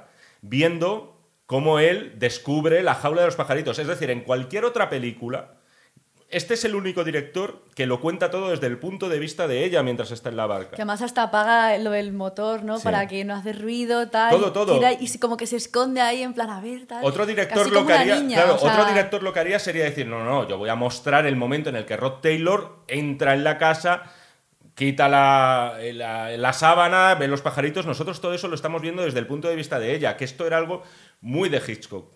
Sin ir más lejos, en La ventana indiscreta es como ya el epítome del punto de vista del personaje principal. Y hay un tema muy curioso ahora que hablas de esto. Y en tiempo que- real todo, por cierto. ¿eh? Aquí se nota, mira, a mí me parece que una de las características que tienen los pájaros es que resume bastante bien casi todo el cine de Hitchcock. Y entre ellos es, se ve muy bien su procedencia del cine mudo. Su capacidad para... En esa, en esa imagen, en esa secuencia, Puro cine. no, es, es puro cine, no hay, no hay nada de diálogo. Y Hitchcock tenía los- decía lo siguiente. si tú eres capaz de seguir una película, su trama, su misterio y tienes interés sin haber diálogo, es una gran película. Y aquí tienes una imagen de suspense que puedes seguir y no hay, no hay nada de diálogo, a excepción de los gritos de los pájaros, que por cierto es una película sin Sí, banda no- sonora. no lo Él consideraba- Pero hay- eh, respecto a lo que tú dices que no muestra escena, ¿no encuentras un paralelismo, por ejemplo, en esa escena cuando está James Stewart en el museo, está viendo a, Siempre, a es Kim que- Novak es que por no- detrás y no muestra la cara de Kim Novak? Que es lo curioso. Es que es eso, no el, punto, muestra es el punto de vista, punto de, la vista. persona que Es está mirando, no de la persona observada. Claro. Es decir, eso, le- eso lo controlaba Hitchcock. Y como Y- tú dices, se puede ver mudo y, y no pierde ni en Eh, ápice espera, de... espera, un segundo. Vale, pero vamos a avanzar, Sí, vamos a avanzar. Eh, cuando es, que, es, que, arriba. es que él ha contado muchas veces, supongo que era una parte un poco snow, cuando se, que él, como era un director de cine mudo, él venía a decir que se estaba echando a perder el arte cuando empezaron a meter el sonido directamente. Que él lo que le molaba, que era una expresión artística, realmente era poder hacer cine y contar una historia sin que abriera la boca a nadie. Entonces, de alguna forma creía que había mucho intrusismo cuando empezaba, Pero- empezaba a hablar gente. Pero Gonzalo, hay una, hay Pero una cosa de, del de cine hecho, mudo... A ver, de lo dinos. de- bueno, dinos, dinos, no, de lo dinos, de dinos, cuando dices que no muestra, ¿no? Como él se encuentra y tal, pero se ve claramente porque después sale súper rápido tal Pero y es cuando de hecho él empieza sí. a perseguir a ella, ¿no? Sí. Y ella es que mm, lo está disfrutando. o sea, De hecho, lo que es súper curioso. Ahora corre tú, ahora fijar- fijaros tú", que, como habéis comentado antes, muchas veces eh, el cine de Hitchcock da para tanto que muchas veces le damos la interpretación que sentimos cada uno. En cada momento, cualquiera de los cuatro que estamos aquí en la mesa hemos, hemos, eh, nos hemos fijado en cosas distintas. Una cosa que me llama la atención justo en esa escena es que ella no le arranca la- el motor durante un tiempo, lo intenta darle unas cuantas veces, el otro le está persiguiendo, lo va a pillar y no se pone nerviosa. Es decir, tú la ves que no pierde los nervios y cual- nos imaginamos a, Indiana Jones cuando le están persiguiendo los nazis tirando de- del- del, del motor para arrancarlo y le veríamos un poco más tenso que a esta chica. Es decir, esta chica es una chica pija, eh, malcriada, todo lo que queráis, pero la tía tiene un carácter brutal, Es que porque no se ha puesto nerviosa aquí. práctica, lo ¿verdad? tiene todo como... No pierde los ha pensado nervios. el detalle, o sea, lo tiene pensado. Pero las mujeres de Hitchcock son valientes. Es que Sí. las mujeres de Hitchcock tienen un par. A veces- a veces- o sea, a veces- muy- a veces más que los hombres. A veces o las cosifica Sí. en ocasiones, pero al mismo tiempo. De hecho, con- a, ellas siempre han con dicho valor. todas las actrices que les gustaba su versión de pantalla. Otra cosa como les trataba dentro, pero Sí. que les gustaba como el personaje que les había sacado. No eran damitas en apuros. Bueno, y aquí tenemos el primer ataque de los pájaros, Justo después. Hmm. Que, hasta ahora no venía a cuento. Es decir, la película iba de otra cosa y de repente una gaviota se le echa a la cabeza Sí, a esta de chica, hecho, ¿verdad? bueno, creo que el- como el primer momento así que se ve algo que los pájaros hacen como más fuera de lo normal es cuando le está llevando los agapornis en su coche y van como así, moviéndose, en plan, girándose. creo que van como... Cogiendo las igual, curvas, tumbando. Sí, justo. Pero creo que es como el primer momento de comportamiento raro, digamos, pero te lo tomas como, bueno, pues Sí. humor, ¿no? Y tal, hasta que ya efectivamente en el momento barca ya dices, "Oh, ahí va. Total. Esto ya no es tan gracioso. Aquí ¿sabes? notamos la sangre es demasiado roja. Aquí lo vemos un poco como. ah, nos llama la atención. Y se Ah, meten. uy, y se, cabosilla. ¿verdad? Un poco Era así. para que no se confundiera con, con cagada de paloma, tío. Ah, si lo hubieran hecho un poco más lo- me lo realista. estoy no, te lo inventando, estás perdón, inventando. perdón. Si os estoy diciendo que aquí vamos a interpretar y seguramente vamos a ver cosas que el, el artista no ha visto. La coge y la mete en la cafetería. Y la cafetería, es que estaba leyendo hace nada, eh, antes de hacer el programa, justo la entrevista que hizo con Truffaut en el libro este. Y estaban hablando de la escena de la cafetería. Y estaba diciendo Truffaut. pero has pegado un salto No, no, porque ¿no? justo ah, bueno, después del golpe que se lleva de la, de la gaviota, la mete para curarla en la cafetería. cafetería. Sí, que además miente, dice que es que se ha cortado. Eso es, Sí. porque no quiere contar lo que ha ocurrido. Pero, eh, y le decía a este director francés, me ha parecido, porque le critica, ¿eh? En el, en el libro, le dice, me parece una escena un poco larga. Y dice, si es un poco larga, pero te voy a explicar por qué. Quiero hacer una escena en la que hay un poco más de serenidad en el pueblo. Y aquí la gente está yendo un poco a lo suyo y simplemente es una chica que se ha cortado y están haciéndole. La están curando. Y ha habido una cosa extraña: que una gaviota le ha atacado a una mujer, pero no sabe muy bien. Es decir, ahora mismo no es Claro. una rareza, es una curiosidad nada más. Y quieren comparar esa escena con unos minutos después cómo se va poniendo histérico todo el pueblo y que es un poco el centro de reuniones, la cafetería del pueblo. Entonces, por eso llama la todo está elegido. Entonces, aquí, que vemos, dice, qué conversación más mm, casual en esta película. Y unos minutos después va a ser todo el pueblo discutiendo, que va a ser muy guay luego también la conversación que tienen con esta ornitóloga muy Sí, la- conservadora, la, niega Wikipedia, todo, la. Wikipedia andante de pájaros. Total, exactamente. Y, también, es bueno, de esa escena del bar ¿eh? es, Eso es. como la madre que casi ni reacciona, ¿no? De, no te voy a decir como que le da igual, pero no Sí, pues verdad, porque aquí aparece- tampoco. aparece Cuando Jessica dice ya la verdad, ¿no? Cierto, Me parece. sí, sí. Y no Como le que da un poco no- igual. Sí, en plan. Ah, Ah, pero espérate, que nos estamos Sigue dejando una cosa. Por eso, ahí. por eso está guay contarlo cronológicamente. Esta, mm, esta Melanie ha ido a ver a la maestra del pueblo para preguntarle el nombre de la hermana de Mitch porque quería escribirle una cartita. Porque el otro no se la sabía Claro, no se lo sabía, sí. no se lo sabía nadie del pueblo. De hecho, no le habían dado ninguna importancia a esta niña porque nadie sabía realmente cómo se llama. Se llama Alice, se llama no sé qué. Dice, no, no sabíamos muy bien cómo se llama. Y ha hablado con la, con la maestra del pueblo y ya notaba algo un poco extraño. Entonces, eh, ahora le ya preguntaba sabemos. mucho, eh, ah, Sí. y tú y no sé qué, y como muchas cosas, pero la otra solo le contestaba cosas muy, pues Sí, eso, muy siendo práctica, misteriosa, mm, no... Y no nos podíamos mucho. imaginar que esta mujer se había ido allí por amor y aunque le había rechazado, se había quedado viviendo cerca. Porque también, es que fijaros la, la cómo persiguen las mujeres a este tío, y pedazo de mujeres. Y no solo, sino que les dice que no, y se quedan viviendo, que también es un comportamiento un poco, un poco enfermizo, que se quedan viviendo cerca de él simplemente para tenerle cerca. Es que hay. El primer ataque del pájaro, algunos lo han interpretado de la siguiente manera: y es que sin ese ataque, Sí. probablemente la relación de, ellos dos no hubiera salido adelante. Se hubieran, se hubieran dado las gracias y ya está. En el momento en el Hombre, que ya es atacado. ¿no? Sí. Con el coche, Bueno, ¿no? algunos han dicho que gracias a eso ella tiene que coger, tiene que entrar, le dice que se quede, le Sí, invita. lo cambia tal. todo, claro. Lo cambia todo el ataque del Sí, pájaro. porque en si su relación progresa, ella pensaba hacer iba, como el S y luego irse, es Claro. verdad. Cierto, Claro. cierto. Entonces dicen que eso es esencial la- el ataque a ese pájaro y lo vuelvo a vincular a una cosa que tú habías dicho antes y es la importancia que tienen las relaciones humanas y es una película de relaciones humanas. Aquí tenemos luego la escena de la cafetería en la que le presenta a la madre.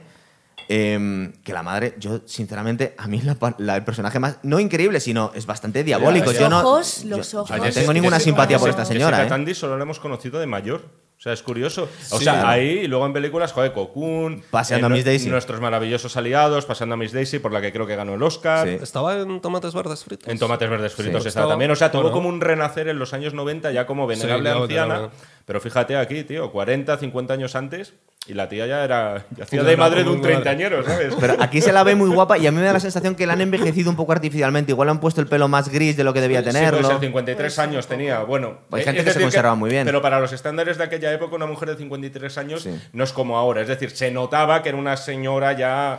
¿No se, mayor. os, ¿No se os parece un poco no físicamente a Tippi Hedren? Porque yo la veo un poco un rollo como que, como que podía haber Por el sido. peinado, quizás, un poco o no.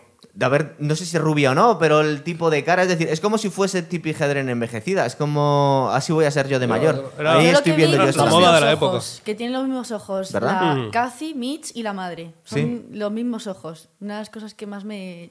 No sé, dije posible, qué guay. muy guay. Y aquí le invita a cenar y vemos eh, lo incómoda que sería para cualquier persona aceptar la invitación con la madre hija de puta diciendo que no. Ah, sí, le invitamos. ¿A qué hora cenamos, madre? ¿Cenamos? Le falta decir, A la de "En siempre. esta casa no se cena. Dice la hora de siempre, a las 7, ¿no? Sí, Algo pero súper de- borde. Es decir, bueno, eh, Lo que, está esas claro, sutilezas. lo que está claro viendo la película de hoy es que Hitchcock le dio mucha importancia al tema de la madre, más de lo que nos puede parecer la primera vez que vemos la película. Porque hay una serie de planos detalle, hay planos de los ojos de Jessica Tandy como mostrando extrañeza, como rechazo hacia esta persona. O sea, está claro que todo esto... eh, él estaba buscando un peso, no sé si similar al de los ataques de los pájaros, pero decía, joder, que se note, que se note, que se note toda la, toda la turbiedad y el mal rollo que hay aquí. Y todo lo que influye, porque es Sí. mucho. Hay una imagen que además pone de relieve eso justamente y además una... Yo creo que es la típica escena de Hitchcock que todos recordamos, en el que el diálogo no es lo que predomina en la escena, sino las miradas, que es después del ataque en el salón, cuando entran los pájaros por la chimenea, que, es- que fue muy divertido, el- el- bueno, divertido. Fue muy curioso cómo se tuvo que rodar esa escena. Sí.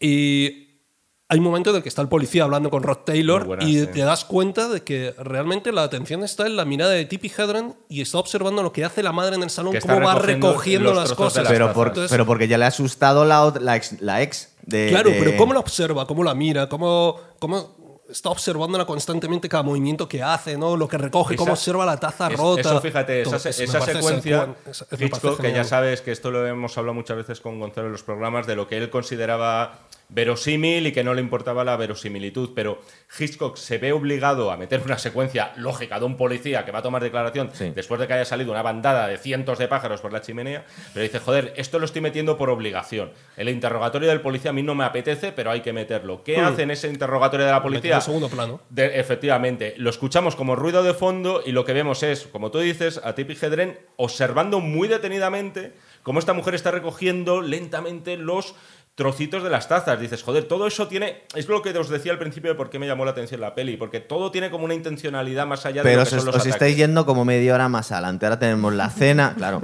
Tenemos la cena No de. La primera cena, em, que ya está. Una cosa. Hay algunos anacronismos que se llaman la atención. Cuando está tocando ya el piano, eh, no está nada currado. La coordinación de dedo Bueno, hace ya, como ya, si ya. hago yo así. Eso me recuerda como si estuviera yendo en bici sin manos. En ¿Verdad? plan, Sí. casi como. Eso llama la atención. Hoy en día hace como así, es un poco ridio. O sea, no van los dedos con la, con la música. Eh, hay, una, hay una comparación tremenda entre lo pusilánime y lo histérica que es la madre a lo fuerte que es Melanie. Es decir, eh, básicamente la tiene que estar calmando todo el tiempo. A mí personalmente no me da ninguna, no me produce ninguna empatía cuando dice ella que es que ha perdido su marido y le echa mucho de menos cuando tiene al hijo como le tiene. Es decir, a mí no me produce. Yo no me siento, yo no acabo de entender ni sentir simpatía por una mujer que hace eso con su hijo porque ha perdido a su marido. Porque dices, ¿y cuántos hombres mujeres han perdido a su marido y no son tan hijas de puta? Es decir, es que fíjate cómo la ha tratado nada más conocerla, que casi no le ha hecho unos feos tremendos para aceptarla en la cena, sino que a la anterior chica, que es muy buena chica, la, la maestra del, del- del pueblo, la, la han echado de su vida también. Entonces, no sé, a vosotros, ¿vosotros llegáis a sentir simpatía por la madre de...? No. Pero es en que yo algún no sé momento de la película. punto lo de la profesora es cosa de la madre o de él. ¿eh? O La- sea, la sí, la, profesora madre dice que por sí. la cosa de en tal, le va miedo que yo le pueda dar amor y demás, pero es que luego Mitch Claro. la trata como la trata. Entonces, mm, no sé hasta qué punto es cuestión de la madre eso, ¿no? Porque luego con Melanie también pasa, lo que solo que no sé. Luego También están los pájaros, que ha más sido lo que ha podido- pero el momento que, Claro, que es el las detonante, dos- claro. Si no hubiese sido por el ataque de los pájaros, igual termina esta, pues como la tendera del pueblo. No, yo creo Es que, que- ya se hubiera ido. Se habría ido, ¿verdad? Creo Queremos que pensar que sí. ya está, que no habría sido el mismo carácter. Hay un momento en el que cambia la madre, lo que pasa es que es justo al final de la película, lo vamos a destrozar. Y es cuando ella, ella cuando ella es atacada al final en el plano, en, en la buhardilla, ¿no? en esa Sí. habitación por Sí. cientos de docenas de pájaros, Mitch la coge y la lleva abajo. Y quien la ropa y quien la cura, ahí ya es la madre. Sí, pero porque y se lo ahí dice sale la madre diciendo. Y no, pero ya "Pobrecita, empieza por- y pobrecita". ahí empieza y luego ya es cuando se la llevan al coche y ves que es lo que contaba antes Jaime. Hombre, es verdad, es verdad que, hay una evolución de los personajes que vimos también en Vértigo, porque lo que hacía Patrick Stewart, al al final, como se arma un poco de valor, va dándose cuenta de que le están estafando y como que coge un poquito las riendas de su vida, pero al principio es un tío muy pusilánime. Aquí es verdad que la madre, de alguna forma, se va entrando en. Va- digamos que va superando un poco sus traumas y, a- y contribuye un poco, porque están todos tapando las ventanas, luchando contra los elementos, y esta mujer básicamente está dando problemas. Sí. Hasta el final, ¿verdad? Sí, pero fíjate activa, que sí. ella misma como que es consciente de su debilidad. Que es ¿no? una Cuando carga, se da cuenta. Ojalá fuera más fuerte, ojalá fuera más fuerte, y lo dice varias veces. Entonces ahí también yo creo que te hace un poco empatizar, decir, vale, si es que ella misma en parte se está dando cuenta. ¿verdad? Eh, a ver, eh, yo creo que después de esta cena eh, vuelve ella a alojarse a casa de, de la maestra, que no deja de ser una escena un poco... O sea, que, que nos imaginamos una situación muy incómoda, ¿no? Claro. Me acoges en tu, en tu casa, tú que estás totalmente obsesionada por este tío, que te has ido a vivir aquí para tenerle cerca, Sí, pero eso creo que aún no se lo ha dicho. pero lo están hablan aquí, ella lo ha ¿no? intuido, Creo, creo. ¿verdad? Que Pero esta sí que ha ido ahí a ligarse a Mitch. ¿verdad? Hombre, está claro, porque además se nota una que la- tensión, ella macho. también lo ha hecho. Pero a mí me parece una escena bastante eh, curiosa precisamente desde el punto de vista del diálogo, ¿no? La- eh, y me parece que es muy, muy aclarativa, porque además toda esta escena concluye con la siguiente interrupción de un pájaro. Es Sí, una que- gaviota que se mata contra la puerta. Contra la puerta, eso es. Y me parece bastante... Pero ella lo lleva con un estoicismo cuando le cuenta, yo intenté ligarme a Mitch, no me puedo ir- volver a San Francisco porque quiero tenerle cerca, pero aún así acepto con deportividad que tú estás intentando ligártelo. Joder, eh, también tiene mucho, es cuando hablan, mucho la aguante. madre, ella. ¿no? claro, hablan de... Sí, eso es. De Justo. alguna forma se que desnudan y lo cuentan. Justo llama a Mitch, ¿no? Como has llegado bien, tal, y todo eso. Fíjate la cara de ella cuando primero Claro. habla con, con la maestra y luego dice, bueno, pásame a Melanie.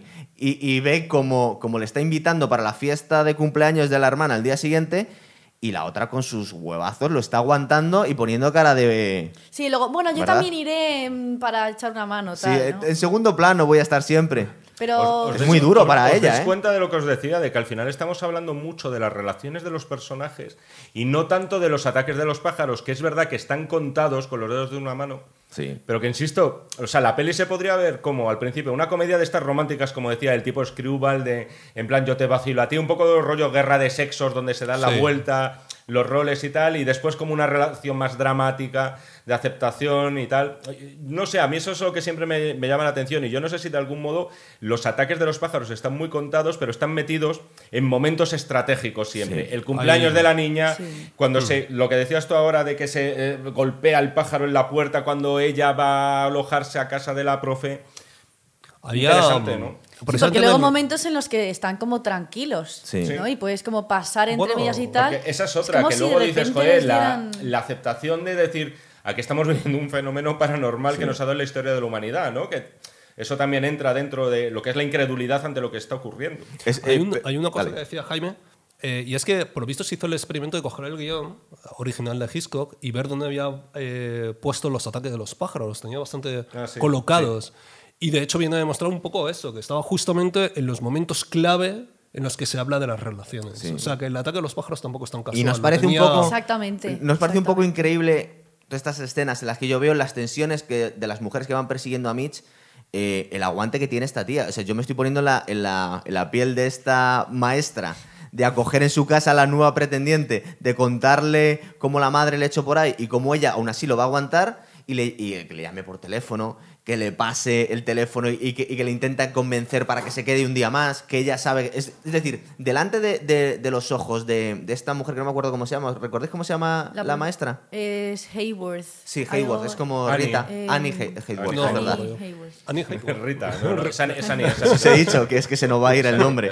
Eh, Creo. vemos cómo, cómo tiene que soportar, cómo está intentando, se, están seduciendo a- al hombre de su vida y ella ahí aguantando el chaparrón, ¿eh? de Y además una tía que ni se está cambiando de ropa en plan de, a todo joder, esto. Yo, no, yo quiero que quiero tanto a Mitch que quiero que sea feliz y si yo no lo he conseguido, consíguelo tú y Eso rescátale. sí es ciencia ficción, rescátale de, De la esa madre. madre. De la madre.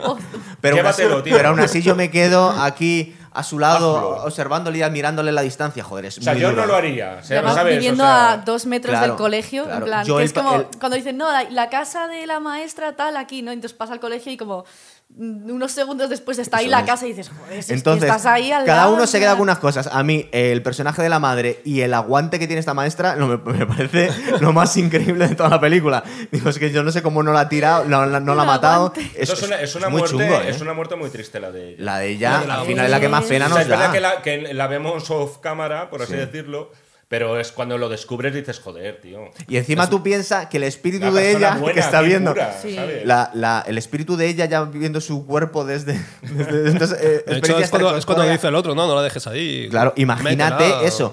El hombre del que estabas enamorado, que has muerto siendo la maestra de su hermana, y, y- y realmente ves como él te iba a dejar ahí tirada y es la que te sustituye y dice, oye, por lo menos tápala, macho, llévatela. O sea, es durísimo. El, Es eh, que, o sea, y además es que, no sé, pero yo me fijé un montón en eso, que las piernas están ahí como... Tiradas. Además está como boca Es muy abajo, cruel bueno, toda la vida y el final de esta chica, ¿eh? ahí, sí, sí. Es durísimo. O sea, esta pobre maestra. Bueno, pues tenemos la fiesta, que es muy guay desde un punto de vista cinematográfico, es de los grandes momentos, ¿verdad? La fiesta de cumpleaños de.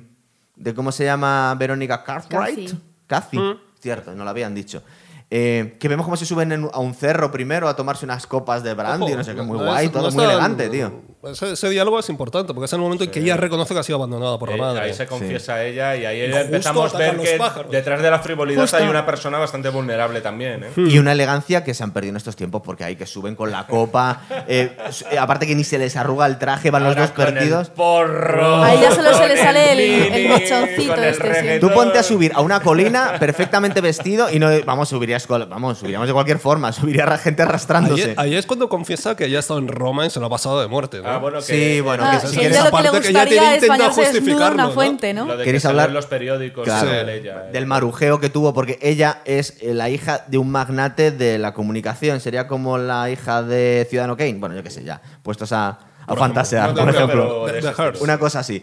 Eh, y como es, eh, es pasto de las revistas del corazón, la han pillado. Eh, dicen, porque esta mujer, la madre, dice- está un poco dejándose llevar por los rumores y dice, no, es que la pillaron bañándose, yo me imagino, la, de Trevi, en la creo. fontana de Trevi en pelotas en Roma y ha salido en todos los periódicos. Ah, eso, eso sí. y luego no está muy claro, ella dice, no, no estaban pelotas y me habían empujado. Claro, como que explica un poco que, bueno, que siempre se saca se todo- magnifica todo, sí. claro. Me encanta la excusa de ha sido la prensa de la competencia los que me han sacado esto. es no muy lo- no lo- posible. padre. es muy posible que ocurra eso. Y luego vemos el ataque a los pájaros. A mí me pasa en toda la película que los ataques a los pájaros podrías verlo desde un punto de vista un poco. Eh, ver los, criticar en exceso los efectos especiales porque tienen muchos años y decir, ah, esto está muy cutre, ah, no me lo creo, hoy en día se habría hecho mejor. Pero joder, es que siendo, sigue siendo hasta maravilla, cierto punto creíble hoy en día, está muy bien hecho, es ¿verdad? Una, es una proeza lo que consiguió ahí Hitchcock. ¿eh? que y además, el- y trabajar con pájaros de verdad. Ojo, Sí, sí. aparte de los efectos especiales, es verdad, él presumía de haber, de haber contado con más de 3.000 pájaros, me parece. Hmm. Lo que pasa es que es verdad que se fabricaron también una suerte de animatronics, por así decirlo. Es Sí, decir, de- el primer pájaro que golpea ella es un pájaro mecánico que cae, ¿no? Sí, Ella sí, cuenta pero- también que le tiraron pájaros muertos de verdad a la cara en algún momento de la película. Bueno, no es sé que es Y vivos. toca, ¿no? Vivo- y Y vivos. vivos. En la última escena se los arrojan vivos, Y que es es por que lo que le es da que un ataque de justo- pánico y por Sí. lo que tiene que suspender el Que la rodaje, ¿no? escena esa, ¿no? La del desván, es la que no. eh, la de. Sí, la Es última. que, es, es Pero que se supone que, estaba, de que eran reales, tal. O sea, sí, sí, bueno. es para haber hecho un Lo que, a mí, ¿no? lo que hay algunas cositas, pocas, porque esta es una obra maestra, si no, no metíamos con ella. Pero hay algunas cosas que no me cuadran mucho. La actuación, que siempre se dice, no trabajes ni con animales ni con niños. A mí los animales Pues están bien aquí, pero los niños están muy mal en general. O sea, los niños eh, actúan muy mal, los de la escuela, se le, le veo mucho el cartón como Actúan actúan mejor los niños. pájaros, ¿verdad? ¿Verdad? Mucho mejor. Nos dan la sensación. Vale, entonces tenemos, por eso, os he contado antes la escena de la cafetería, ahora volvemos a la cafetería.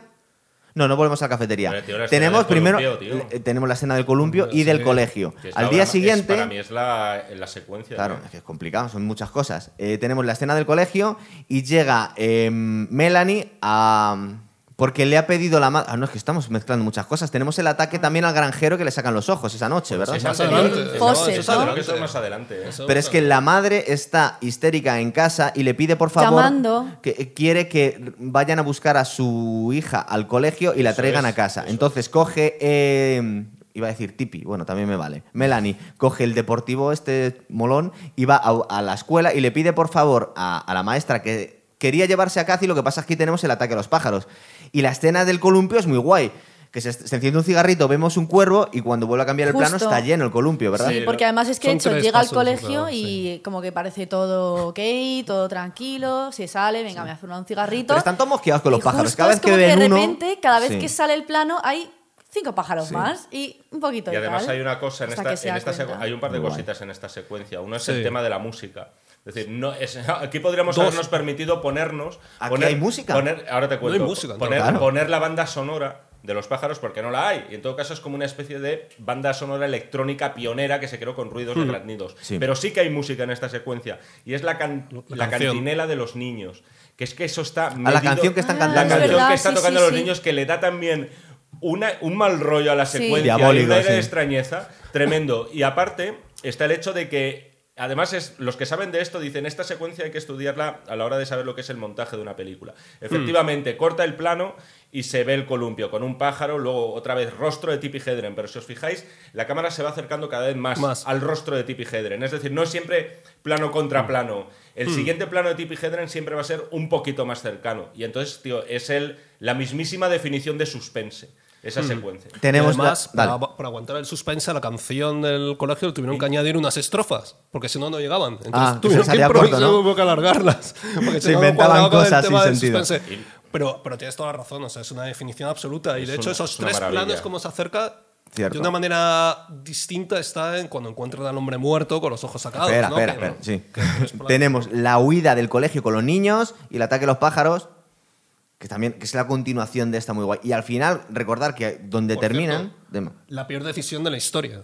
¿A quién se le ocurre teniendo todos esos pájaros ahí fuera y decir, no, vámonos, Sí, vámonos pero, a otro lado? claro, Perdóname, sí, yo también si lo tienes pensé todos esos pájaros ahí fuera, cierra las ventanas y quédate, ¿sabes? Ya, pero teniendo Es una en cuenta, teniendo en cuenta mm, cómo se cargan las ventanas tranquilamente, yo Sí, también pero, pero dije, te, vas, que te vas a otro lado, pero, pero te no vas al sé, sótano. No, sé, ir a no- campo no abierto, sales, no es- sales a campo abierto. Para escena- es un o sales, como pero de- con, no de uno sé, en uno, de uno en uno. Es, es como las decisiones estúpidas, acuérdate cuando hablamos del Cabo del Miedo, cuando decían, eh, le están intentando acusar a este pobre hombre de todos los crímenes que comete Max Cady y se les ocurre irse a los pantanos de, de Florida a a la intemperie, la- de las peores decisiones de la, de la historia del cine. Eso es absurdo. Es por Qué estupidez, por favor. Lo que no quita que al final quede como una secuencia icónica, ¿eh? Porque, por ejemplo, con la muerte de los talones, también una de las decisiones más, más idiotas que se pueden tomar es intentar cargarse a Cary Grant con una avioneta para fumigar. Sí. ¿Qué haces? Envenenarlo hasta que, que lo matas. Le decir, quieren dar con la rueda. eh, Yo qué sé, tú claro, fíjate la tío, gilipollez. dices, coño, Claro. bueno, tendréis armas o algo si sois una organización secreta y tal, ¿no? Pero sin embargo, lo que importa en ese momento es el es la Es el cine. y es el clímax. Y se parece mucho a esta escena, es verdad. Los, los pájaros siguiendo a los niños. es- o sea, es una decisión igual de arbitraria. En este caso, o sea, me ha hecho gracia lo que ha dicho Javi, es verdad. Pero bueno, también lo justificas diciendo, joder, nunca se han enfrentado a una banda de pájaros. No, Pero, muy pero- es más, o sea, Hitchcock Y no era- a tu cargo niños, es verdad que. Vale. de, Hitchcock, de hecho, atacaba precisamente, criticaba a aquellos que buscaban verosimilitud en el cine. Ya, Decía que el cine va. dicho. Es verdad que Es, el- es- es el cine de importante. Hitchcock ¿no? siempre vemos y de hecho, cosas. rodó la película Falso Culpable, ¿no? Con Henry Fonda, precisamente con ese tono documental para ver cómo lo que parece inverosímil también puede ser Vale, verosímil. ahora ¿no? tenemos la segunda escena de la cafetería, que es muy guay. Y también es muy guay, yo estoy pensando, la educación que tiene esta gente cuando han pasado de lo que han pasado y que la gente le empieza a poner en duda lo que, lo que ha ocurrido. Coño, el aguante que tiene esta, esta Melanie para no cargarse a la, a la vieja ornitóloga que le está diciendo, eso no puede ocurrir, porque esto no es posible, porque jamás ocurriría. Y dice, pero señora, que es que yo sé que ha ocurrido. Y de alguna forma van poniendo, porque recordar que es como el foro del pueblo, como si fuera el foro romano, es la cafetería. Y donde se están intentando convencer al pueblo de lo que ocurre. Y, y vemos como de alguna forma llega Melanie a intentar alertar a la gente. Y la, la vieja esta, bueno, y más gente, creo que es... Sí, parece como un musical. O sea, esa Sí. escena parece como muy. Como que están cantando. Como de que de repente cada uno va haciendo como su aporte, ¿no? Muy guay. El caso es Está que el lo, borracho. lo que acaba ocurriendo es que antes de que veamos el segundo ataque de los pájaros, casi ha convencido a todo el pueblo la mujer que en realidad eso es imposible lo que está ocurriendo. Y Melanie, yo la veo hasta dudar. Dice, yo ya no sé si realmente esto es cierto o no. Porque está todo el pueblo convencido que eso es imposible. Creo que hay un Además, pesca- acaba de hablar con el padre también, Claro, ¿no? hay un pescador, es verdad que le, hablo, le llamo por teléfono a decirle, oye, está ocurriendo Daddy, esto. no sé qué. Hay un pescador que dice, no, no, esto es cierto porque hace dos días atacaron a mi pesquero unos pájaros. No lo había dicho porque debía ser un tío muy estoico, pero en la discusión en la que están intentando convencer al pueblo sobre si es, es cierto el ataque o no, yo, Yo veo que que, eso- ganan los que dicen que no, los Yo creo que escépticos. es una secuencia donde Hitchcock se. Eh, Al hilo de lo que estábamos hablando del tema de la verosimilitud, que se reivindica a sí mismo, diciendo: Venga, voy a poner aquí unos tíos. eh, ¿Qué queréis? ¿Explicaciones racionales? Venga, vamos a Vamos a buscarlas. verlas. Vamos Claro. a verlas eh, y verdaderamente a ver si hay quórum, a ver si la encontramos aquí. Y la conclusión es que no la hay. De hecho, tenemos una parte como científica, que es esa señora mayor. de- Ornitóloga. Un poco diosa, sí. ornitóloga que trata de justificarlo todo, efectivamente, y, y lo que decías tú, ¿no? Que como que la gente... Al final, al final ganan los escépticos, antes de que se vea el otro, el otro ataque a los pájaros. Y yo le veo, hasta Melanie hasta dudar, dice, bueno, a lo mejor ha sido una rareza, no creo que crea que, este- que se lo ha imaginado, pero igual cree que no es para tanto. Pero hay un tema muy curioso en esto y además es- aquí la, la, la película es maestra en- en- porque tú eres capaz de volcar en la película lo que tú quieras. ¿no? Sí. Y a mí me parece que se ve muy bien el comportamiento humano, cómo reacciona cada uno y además Y la Si madre con los hijos. si la madre con los si hijos diciendo, ocurriera no algo lo digas así- que le pone nervioso a los niños directamente. Esto no quiero ni oírlo. Pero si ocurriera algo Es así, verdad, es verdad. ¿qué sucedería? Buscaríamos un culpable. Y aquí se busca un culpable. Toda la escena desemboca en tú eres la responsable, se la culpa a ella, ¿no? A Tippi Hedren. Y a mí me parece que es lo típico que sucede siempre. Algo Siempre le que hay habrás hecho a los pájaros, ¿no? Sí. Siempre que hay una enfermedad, siempre que hay algo, echas la culpa a alguien. Oye, Sí. ¿no, no hay una parte un Y poco es- es apocalíptica curioso. en la que dice la señora, dice, vamos a ver, ¿sabes cuántos pájaros hay en el planeta? ¿Sabes cuántos humanos? Si en realidad nos quisieran atacar, estamos perdidos todos. Sí, porque además Que se cae ahí la cosa, que si ¿verdad? gorriones, Empiezan eh, las gaviotas eh, y los eh, cuervos, ¿no? Los patos, Entonces, bueno, me los conozco todos. Como aquí. que, Sí. claro, empiezan a pensar, es que si realmente todos los se, pájaros o qué? se murieran... Tengo un problema importante con los pájaros yo. De hecho, de hecho hace unos días vi a, a un señor gritando a los pájaros en una terraza y digo, este tío está loco, eh, no puede ser, no me puedo imaginar llegar a ese punto. Y yo cada vez me veo más, le veo cada vez más cerquita. Yo O sea, te- me te veo ves- ahí. te- te me ves veo como ahí. un hombre gritando Me veo los gritando los pájaros, exactamente. Entonces, El de la que terraza, pasa- ¿no? Que se estaba Exactamente. levantando. El hombre que gritaba los pájaros. El hombre que Me- gritaba. me veo yo así- ser tu bi- autobiografía. Claro, entonces yo vi a ese señor y digo, madre mía, vaya loco. Y veo la película y, y experimento lo que estoy experimentando. Digo, "Es, tiene su punto de razón este te pasa señor". por vivir en el campo. Los que vivimos en la ciudad, los pájaros, ¿verdad? Total, no, son- entrañables. Eso que dices tú pasó en el centro, ¿no? Eso, eso El es. señor este. Había- es que es verdad, es que ocurrió. Eh, y justo ahí vemos como eh, están perdiendo el argumento los defensores de que realmente hay algo preocupante aquí. eh, y justo cuando salimos vemos que están atacando, creo que están atacando a un hombre que está echando al, al gasolinero, ¿verdad? Al que está echando gasolina Sí, a un se- coche. y que se le cae ahí. Se le cae y empezamos a ver Y y, es un caos absoluto. Y además porque dicen que les atrae la luz. Cierto, cierto. Lo que yo no recuerdo es que estoy eh, intentando meter en la cronología el ataque al hombre granjero que había vendido el- la comida a los pájaros y le habían sacado los ojos. Y no sé si va antes o después. Yo creo que Tú eso me es has dicho antes. que no. Yo es creo que va antes antes. porque además eh, cuando No creo lo que es la- cena, cuando le invitan a cenar que está la madre hablando por teléfono, Sí. es que se- es que hay una enfermedad con los pollos o no sé Porque qué, no algo comen. así.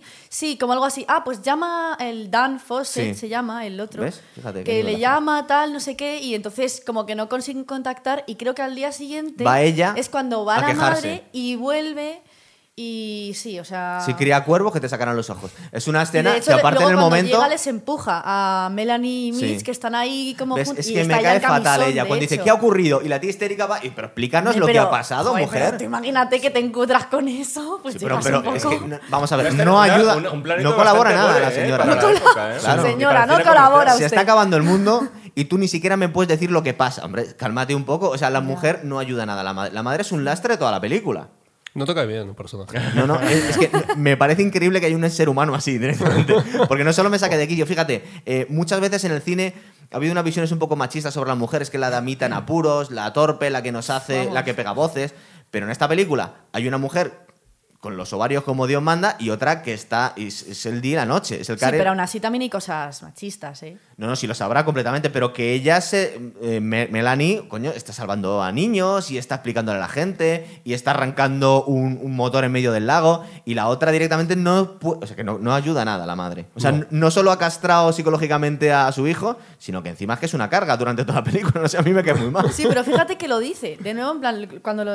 Sí, que eh, después de eso se pero mete en encima la se cama está haciendo la víctima. Es que encima soy una pues, carga. Y yo, pues sí, señora, es una carga no usted. soy vamos. fuerte y ojalá fuera más Se podía fuerte quitar de encima ya, por Dios. Y de hecho eso yo creo que las une bastante, ¿no? En plan, o sea, Sí. porque como que Melanie la cuida un poco y, y la otra se la Pero agradece. yo creo que la cuida porque se quiere ligar a su hijo, no porque realmente le siente simpatía por esta señora. No sé, a mí me cae muy Yo, mal a ver, la película. Hay yo un- creo que a lo mejor ni una cosa ni la otra, ni Sí. el hijo ni simpatía, sino pues esta pobre mujer, mira cómo ha llegado, pues qué me cuesta dar, traerle un té. Un- o una sea, sopa, sí, un un té, poco... Sí que veo un poco No forzado. es mala, o sea, no Yo es creo que la intención de que. Eh, Y yo creo que el episodio este de que ella nos cuente que la ausencia de madre, que ella como que acaba encontrando un poco su madre. La madre, la otra. En la es, otra, es- que- es la, es la conclusión que sacas de la es- película. es la ¿no? conclusión, quizá un poquito forzada porque tampoco le ha dado mucho pie ella, ¿no? Pero bueno. No, Pero no bueno, se no lo ha ganado, subraya. tío. O sea, podías elegir una madre un poquito más competente. Es lo que hay, tío. Es que a esta madre le tienes que que llevar la sopa tú a la cama. O sea, ni siquiera te cuida nada. Y a ti, ¿sabes? Eh, bueno, y ahora tenemos el desfase, padre, que tiene un, un plano bastante guay desde un helicóptero, pero, pero me parece que está altísimo incluso para... No, no, no, no. Ah, en la toma, dices. En la toma, digo, ¿dónde- La- es donde la- lo han grabado? El punto de vista de los pájaros. Sí, ¿verdad? Claro, pero Sí. es que hay con lo del fuego, Con ¿no? un dron, sí. Sí, es que yo creo que ahí, no sé, es como que quieren mostrar un poco. A mí lo que me vino a la mente es: vale, todo ese fuego eh, están atraídos por la, por la luz, ya está. Sí. O sea, ya estaría. Ya entiendes a mí, lo que a mí- son, ¿no? A mí ese plano me parece genial, porque es, Es la primera brutal. vez que ves el punto de vista de los animales Bueno, que están hecho, atacando. Otra, ¿no? otra secuencia de, de- precisamente al hilo de eso, otra secuencia muda maravillosa, que es el tío en la gasolinera que se enciende su cigarrito, tal, y mientras que están todos desde la cafetería viéndolo. No, no lo hagas. Otra cosa que no oímos absolutamente nada de diálogo y sin embargo suspense tremendo, ¿no? O sea, es decir, cómo se va al final. Una explosión es muy un bien reguero, el típico cierto. reguero de Sí. pólvora. Hmm. En este caso con gasolina. Y ahí, por ejemplo, el- hablando cómo maltrata a Tippi Hedren, ahí se produjo un accidente bastante curioso, porque en esta escena hay un momento en que ella se refugia en una La cabina, cabina, de teléfonos y tendría que ser un, un cristal doble para Ah, sí, protegerla sí, ella yo de la- de- del choque de, de la gaviota y resulta que no era, era un cristal normal. Y Pero no la se gaviota pase, estaba pasaron- viva y se la tiraron muy No, fuerte era, contra- un- era mecánica en esta ocasión y lo que ocurrió es que el cristal saltó, por, reventó y se pasó toda una tarde quitándole cristalitos a ella de la cara. Madre mía. Decía yo O sea, hablando ahí del, empezó. lo del sentido del humor de, de la película. eh, Yo creo que al final el sentido del humor es ver a. Aquí es donde te descojonas, tú. ver- no. sentido del humor muy, muy Hitchcock también, ¿eh? que no era basado en el, en el gag del tartazo y tal. Pero lo de ver a los seres humanos enjaulados Sí, es justo donde con se los produce... con- y los pájaros como al otro lado, Al ¿no? otro es decir, como ese intercambio de roles. Y en este caso, el estar, el ver a, o sea, Melanie Griffith, Melanie Griffith, Melanie, Melanie. metida en la cabina, es ver al periquito del principio metido en la Metido. jaula. No hay un momento en Es el la que, inversión, no hay un momento en el que están eh, cuando han salido de la cafetería todo el pueblo estaba convencido que esto de los pájaros no era verdad. Se llevan los humanos la del pulpo y cinco minutos después vuelven todos a la cafetería destrozados y dicen, hostia, ¿verdad? Los pájaros, ¿verdad? Aparte que hay un, hay un plano que es el mismo, que, que salen todos por la puerta de la cafetería y vuelven a entrar todos destrozados. Que eso también es muy gracioso, Y ¿verdad? además se ve una, hay un momento en el que Hostia, ella entra ¿verdad y se ve todo un pasillo con, toda, con todo mujeres, que Sí. es curioso, mirándola a ella, ¿no? Y creo que es ahí donde la acusan, ¿no? Sí, Y no, y- es verdad, no, eso es muy Sí. bueno, tío. Lo de los tíos que dices, eso solo en Hollywood y en aquella época, porque llega, está el... Por eso te digo que hay partes típicamente machistas y partes un poquito revolucionarias, es decir, esto es la típica mujer histérica que hay que darle una hostia para que se calme, que es como, eso no lo vemos hoy en día, pero por otro lado... eh, esta mujer es súper estoica, Melanie, que está aguantando que la llamen bruja. Esto es culpa ver, tuya. me-. ¿Es ella la que le pega el No, sopapo?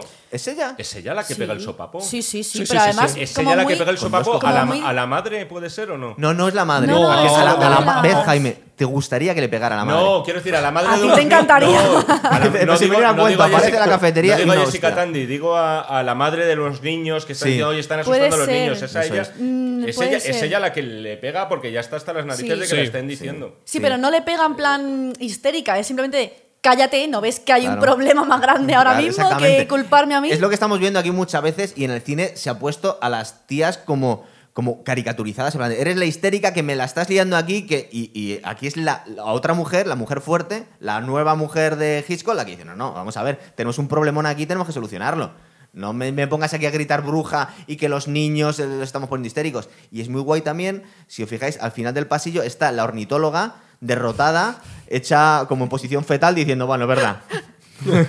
Tenéis razón vosotros, ¿sabes? que Que es no dice ni mu Es en que ese momento, ¿verdad? personaje yo lo he visto siempre un poco como en plan diciendo, joder, aquí- voy a satirizar, en plan, como si Hitchcock lo dijera, voy a satirizar, voy a satirizar a los tíos como Gonzalo que dicen, esto no es verosímil, ¿sabes? Pues un poco. La verdad, lo- a mí lo más inverosímil es la madre. Digo que no es posible que no se la hayan cargado unos cuantos años antes ya. Eh, y ahora creo que en algún momento van a. Dicen, ¿dónde está Cathy? Dice, ah, se ha ido con Annie, ¿verdad? Sí. Y van a buscar Reyes, donde tenemos la escena esta, que a mí me parece de una crueldad brutal, pero sobre todo la mayor crueldad es cómo, eh, cómo la trata él a ella. Porque sí, está indignado. De hecho, hay un momento que quiere tirar una piedra Ah, a contra sí, un sí. pájaro. Sí, es verdad. Estoy, os odio, que es un poco, es un poco teatral, queda muy guay. Y dice ya, no, no, que coño, que nos matan.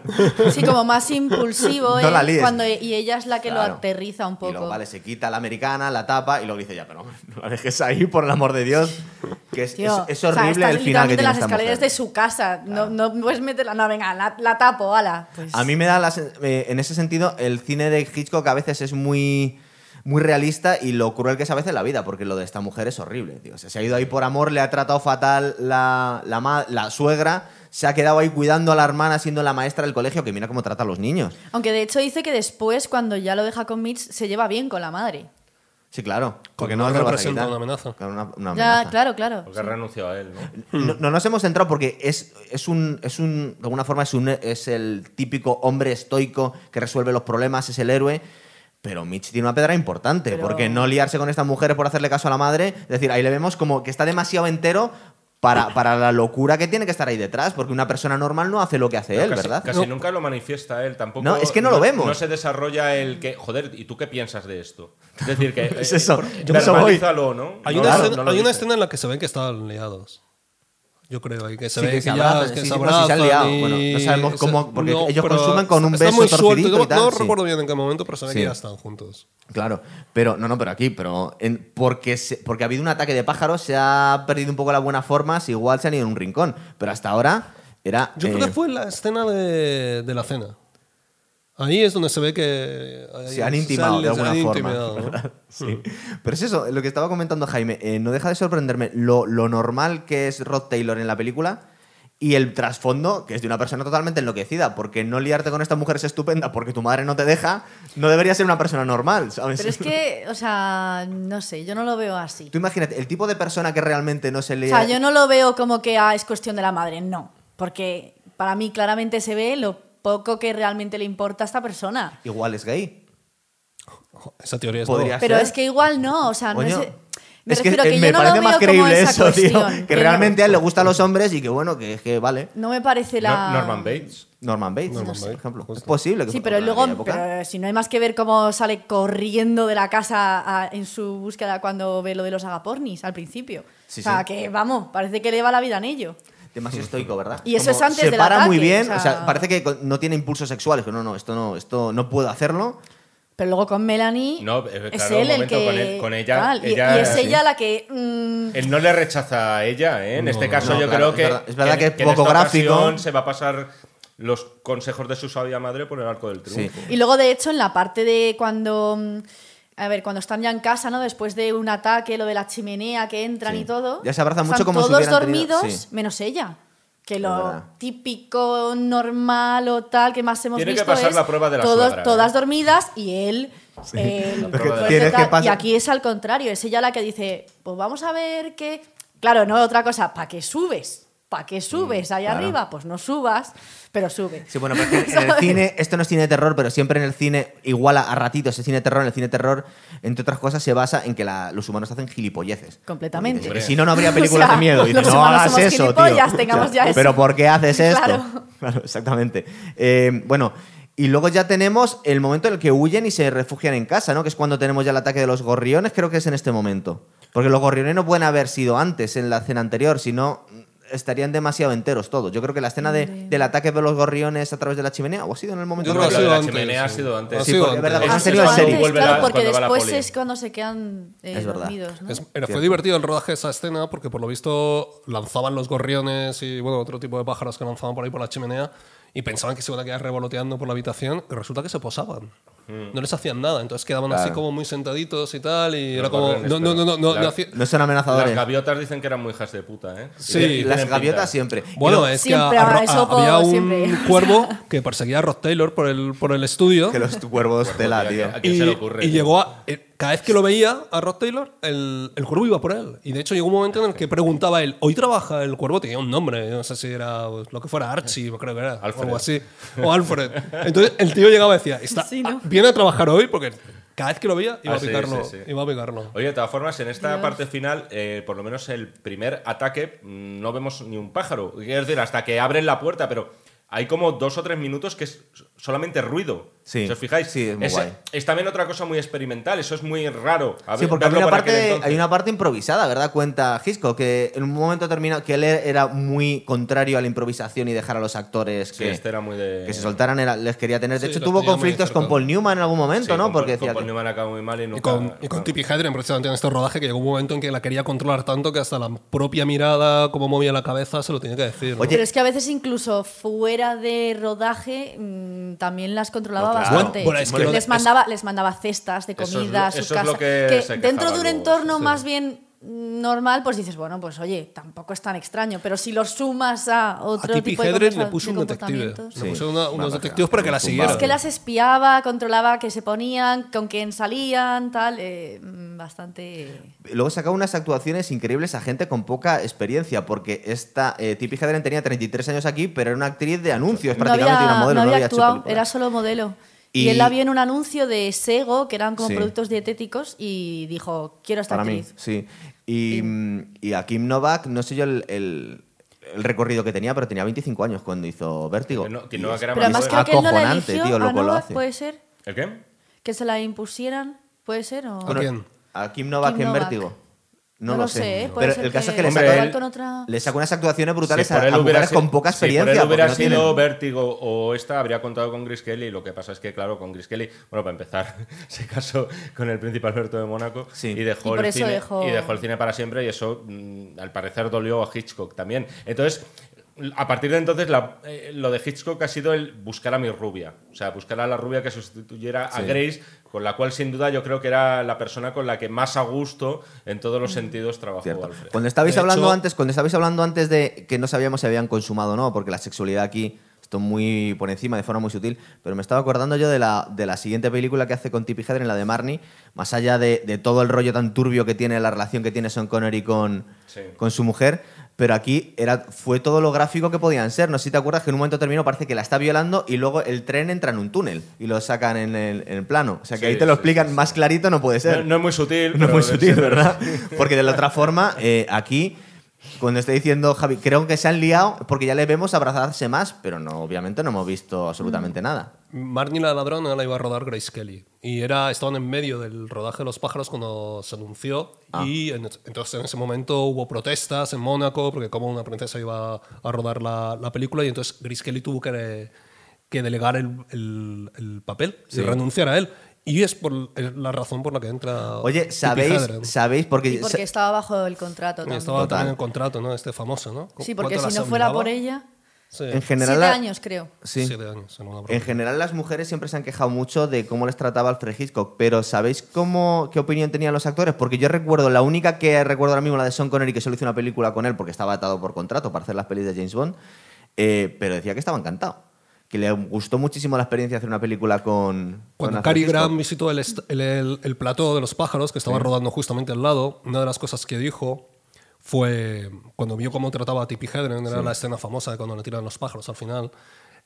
Ella dice, cualquier actriz no, no hubiera aceptado esto, ninguna estrella lo hubiera aceptado. Ese es uno de los motivos por lo que en esta película no hay ninguna estrella. Está Rod Taylor y está Tippi Sí. Hedren. La estrella Porque- son los pájaros y Hitchcock. Claro, no, no, y porque él sabía también, es una de las razones que se aducen, que ningún actor consagrado hubiera soportado que le estuvieran tirando pájaros y estar soportando las condiciones de Porque a él le gustaba mm, decir, ah, pues como yo te he descubierto o yo te he llevado al, a ser una estrella, ¿no? Pero es que También. en esta, en esta ocasión se dice, por volver otra vez a la última escena, te la estoy destrozando un poco. No, no, pero si bueno, estamos ya ahí. el- en, esa, en esa última escena, se- se- según dicen, Hitchcock estaba bastante nervioso porque a Tippi Hedren le contaron que iban a utilizar, como en otras escenas de la película, pájaros mecánicos que le iban a lanzar O y de pájaros repente muertos, o pájaros muertos, pero de repente se empezó a dar cuenta de que no, De que que, no. iban a ser pájaros vivos. Y dicen que Hitchcock quería rodar esta escena, sabía que no había otra manera de rodarla, pero estaba muy nervioso y que solo llegaba para rodar justo cuando estaba todo listo, porque no quería, no quería estar Sa- ¿Sabéis presente. quién ha hecho eso justo en todas las películas Eso no lo hubiera de soportado Indiana nadie. Jones? Porque es, porque es muy es heredero Steven Spielberg de muchas cosas de, de Alfred Hitchcock. Él decía que todas las chicas Indiana Jones tenían que pasar por la escena de los bichos en todas las películas.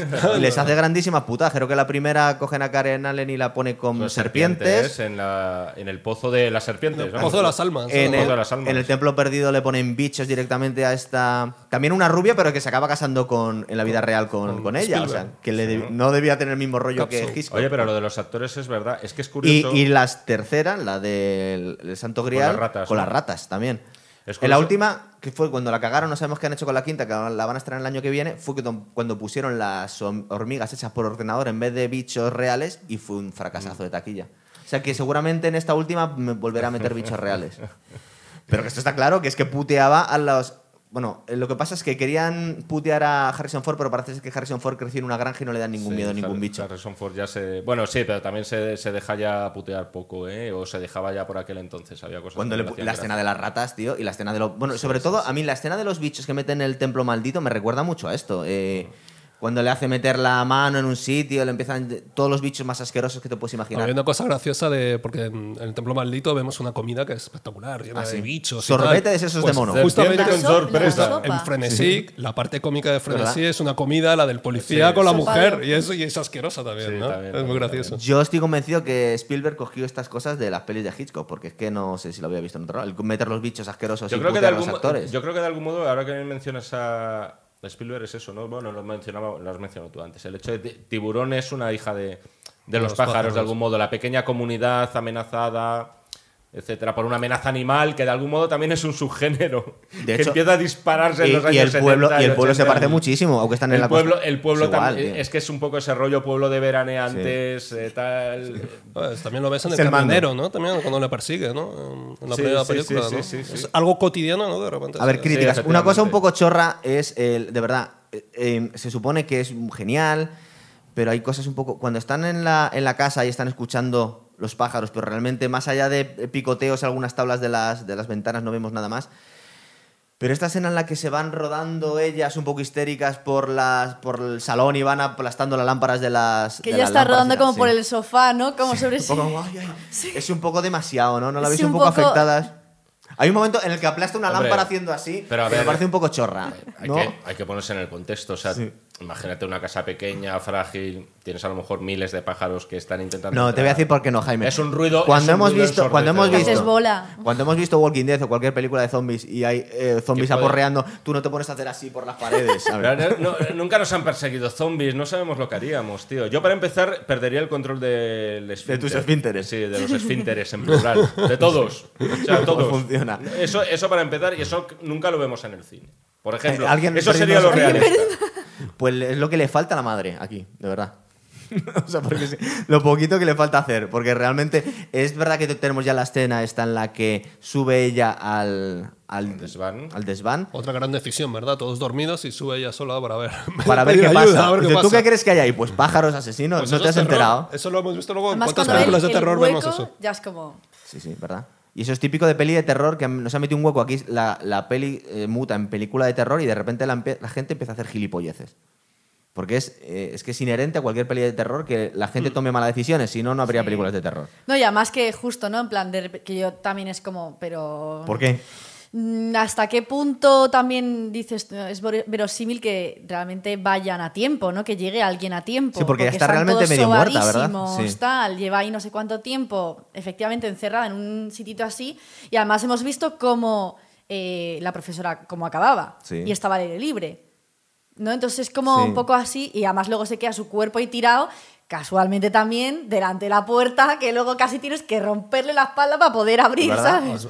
Por limitaciones técnicas o por no ser demasiado gráfico, eh, muchas veces en el cine antiguo no veíamos grandes heridas o grandes, pero no sabemos muy bien qué le ha pasado a esta mujer, ¿no? Igual que tampoco sabemos cómo ha muerto Annie, tampoco sabemos cómo ha quedado muy mal herida eh, Bueno, Melanie, pues qué es lo que le ha ocurrido. Tiene picotazos, pero no es que... Es decir, no, Le ha alcanzado algún Las órgano manos vital el, el también. Es que picotazo. es que tiene un tío. rasguño aquí y está desmayada, pero no sabemos decir, si te han devorado los pájaros tenías que ser una masa de carne hecha a polvo, no sabemos ¿Tú, qué les tú ha crees ocurrido. que faltan dedos amputados, por ejemplo, no? O, Mm, o algo así. Yo, mira, más fácil, para no, mm, para no tener que hacer esas cosas, simplemente que intente huirse de un golpe en la cabeza, pero que entendamos por qué se ha desmayado. Eh, no sabemos qué le ha ocurrido con los pájaros. Hombre, yo creo que ya un colapso nervioso, que fue lo que le pasó realmente a Tippi Hedren en esa escena. Exactamente. Entonces, que podría, estar, básicamente- podría estar bien. Entonces Por los pájaros cierto, no le han casi- hecho casi- nada. Casi, le, Simplemente casi se ha desmayado, tío. En esa escena. ¿Sí? Eso fue el desencadenante de la baja de Tippi Hedren. Fue que en, en un momento dado Hitchcock tuvo que rodar unos planos un poco más cerca y uno de los pájaros que estaba muy nervioso, porque a los pájaros no les gustaba tampoco que fueran arrojados a, Sí. a un ser humano, Normal. eh, le, casi le pica por aquí, casi le, en un párpado inferior, casi le... Vale. Y luego tenemos, en este momento, ellos deciden, dicen, bueno, tenemos que llevarlo a un hospital. Que igual se les podido haber ocurrido antes, podían haber huido en cualquier momento del pueblo. Quizá Eh, pensaban que al haber tenido como ya el ataque en ese los- gordo y se Sí. quedaron sobaos, pues ya... Es que los pájaros no tienen momentos de. Es que como que atacan y descansan, de atacan y descansan. Claro. Van como por oleadas, ¿verdad? Y en Hmm. este momento que está amaneciendo, están como más calmaditos los pájaros, ¿verdad? Por aquí, Jaime, ¿no te- esa última escena te recuerda un poco la, la de El la amanecer, ducha- estamos la hablando de ya al final. psicosis también. Ese plano están cerrados, que está siendo atacada, ¿no? Ah, bueno, ¿No sí. encuentras alguna...? Sí. Pues además todo, todo sucede en el interior de una casa, todo es, es verdad, son planos muy cerrados, todo es muy claustrofóbico. Aquí Hmm. es en un espacio muy Es limitado. agobiante. Claro, efectivamente. Pero al final y, cuando- y ahí sí que podemos decir que están enjaulados de verdad. Sí, es sí, decir, ahí están están los periquitos de verdad. Tenemos el momento épico del amanecer, en el que están todos los pájaros quietos. Eh, él decide ir a por el coche de Un poco Melanie. apocalíptico, por cierto, ese Esa cielo, escena- ese cielo está. Mucho, ¿verdad? Está retocado, vamos, pero. Y cuando mueve el coche como, venga chicos, cuidadito, quitaos de medio, tal, la como de, me "Por llama la favor". atención la reacción de la niña, lo de, oye, lleva- lle- vamos a llevarnos a los, a los Así estorninos. los pajaritos, que dice, mira, mira los Que ahí es como, estorninos. mira, Y lo que tenía que haber hecho, partirles el cuello a los pájaros y decir, mira, esto hago con tus Pero eso estorninos, es oído, ¿por qué- niña, por qué o sea, estoy de los pájaros hasta Hasta ahí. esa frase, ¿a qué viene? ¿Sabes? Yo, yo son cosas que me pregunto. Dices, Eso ¿por qué? también es increíble. ¿No te parece totalmente increíble que quien decidan llevarse a los pajaritos? pero Llegan y se van con ellos. tiene O sea, una- llega es- ella y se va con ellos. Tiene, tiene una intencionalidad y a mí eso es lo que Yo me pensé mola, que los pájaros ¿sabes? les están protegiendo, que como han cuidado a los pajaritos, pues que los pájaros deciden, vale, no vamos a hacerles Pero daño eso a nos estos llevaría a lo Pero siguiente también, a pensar que el personaje de Melanie, si nunca hubiera ido a Vaya Bodega, no habría habido ataques de pájaros. Ah, bueno, sí, de hecho es lo que dice la madre esta histérica. Tú, bruja, es la que nos has traído el ataque de los Ha pájaros. traído la, la plaga, tío. Sí. No, como una plaga bíblica. Es que es una plaga bíblica, De alguna realmente, manera también puedes decir, y si realmente el tema de los agapornis, ¿no? Que es al final vienen con ella, se van con ella, Exacto, o sea, es, es ¿hasta que- qué punto? Está inspirada en hechos reales Y durante muchos años no se supo lo que había ocurrido porque había habido unos pájaros que habían atacado a las personas, de verdad. O sea, creo que sobre todo a ganado, pero también habían atacado a personas. Y luego se dieron cuenta que es que habían tomado una especie de algas alucinógenas, unas gaviotas, y habían atacado a uno. Pero en aquel momento no se sabe. Y una de las cosas que molan de esta película, que hemos dicho justo al- muy al principio del programa, es que no sabemos por qué está ocurriendo esto. Es algo súper misterioso, porque no nos imaginamos pájaros volviéndose locos y atacando a la gente. Además, con cierta inteligencia, hay que decir, porque el tema de la gasolinera, ellos saben muy bien lo que Pues están está haciendo. Parece que se están poniendo de acuerdo para decir, oye, no, no, ahora es el momento. El tío ha tirado el este, ahora tú picas el. ¿Sabes? El, Y ves el el depósito, que salga el que chorro. va- En el y la vamos a columpio. armar. De hecho, luego se vuelve cómo a se ver, reúnen, ¿no? ¿no? Como hay como un una organización. No hubo una, no hubo una película un poco de serie B que, eh, que decían que hubo, eh, la rebelión de las ratas, ¿no? También que era un poco. es que han hecho mil, tío. Y Pero, con- bueno, y pirañas, y- al final y todos los bichos posibles. Y, y- y eso Ovejas. sin salir de los 70. ¿Cómo se Ovejas. llaman el, las ovejas? El enjambre, que fue un No, fracaso pero de taquilla. ¿Ataque de ovejas? De- de abejas, abejas con A. Ah, no, no, entendido, ove- ovejas, ovejas, Ahí hay ovejas, hay una película de serie B, con unas ovejas que matan, ¿no? Entonces, a mí me Ah, parece estaba genial. ovejas contra no sé qué, ¿no? Había una. esa sería una secuela, esta era Ovejas Asesinas. Pero eso es como, esto como lo de Sharknado, esto que hicieron que era un torbellino de tiburones. Bueno, no os olvidéis de la gran representación española en ese sentido, que es Slacks, Muerte Viscosa.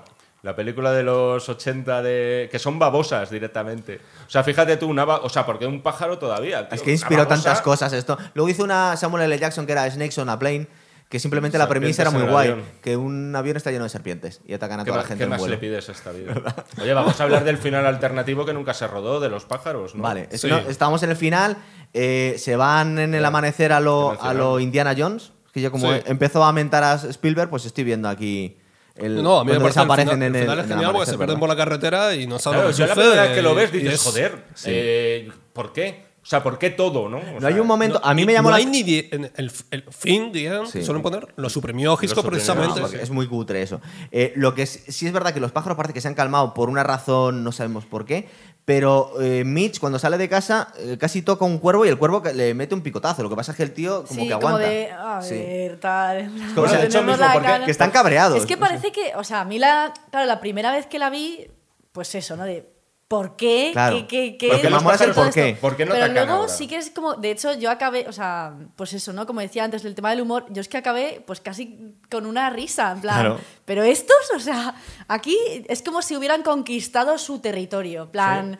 O sea, a mí me recuerda como pues, que se ven a todos los miles de pájaros y el coche yéndose, ¿no? Y es que Sí. me parece de, iros de aquí, que esta es mi tierra, ¿no? Como Este es mi de... pueblo, Nos sí. hemos echado. Sí, sí, sí, sí, o sea, ¿Por qué, no la- ¿Por qué no atacan? Porque ya, no sé, pregunto, ¿eh? Porque ya se consideran que han vencido la batalla o qué? O sea, ¿por qué en ese momento están todos tranquilos? Lo que no hemos Y visto todo el ruido que hacen que parece que están como abucheándolo, ¿eh? ¡Fuera! ¡Eh, eh! O sea, Lo que no hemos visto son. eh, supongo que porque es un pueblo pescador y no tienen muchas armas de fuego, pero no hemos visto muchos ataques de humanos a los pájaros. Más allá de esta que Mitch casi le tira una pedrada a uno y encima le dice Melanie. No, no, no, Es- no les es provoques. complicado, ¿no? Pájaros pero simplemente, por, simplemente por, por frustración, mm, aunque vayas a morir, defiéndete, ¿no? Es que yo creo que o sea, los pájaros que mueren es porque se han estrellado ellos solos, pero ninguno muere por humanos, ¿no?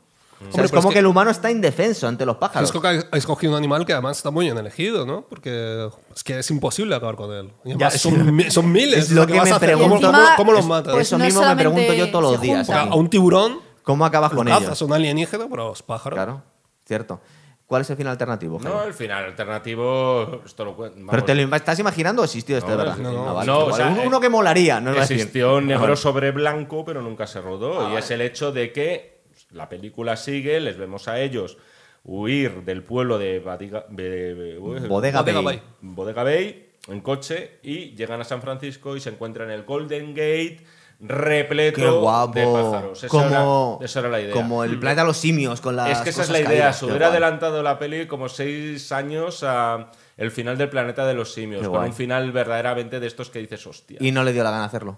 No se podía por cuestiones. ah, Cuenta que por cuestiones técnicas de presupuesto era muy difícil hacer eso de forma creíble. Ah. Yo creo que se podría haber hecho, tío. Habría con, quedado muy con guay. pintura Después mate de lo que se ha esta. marcado.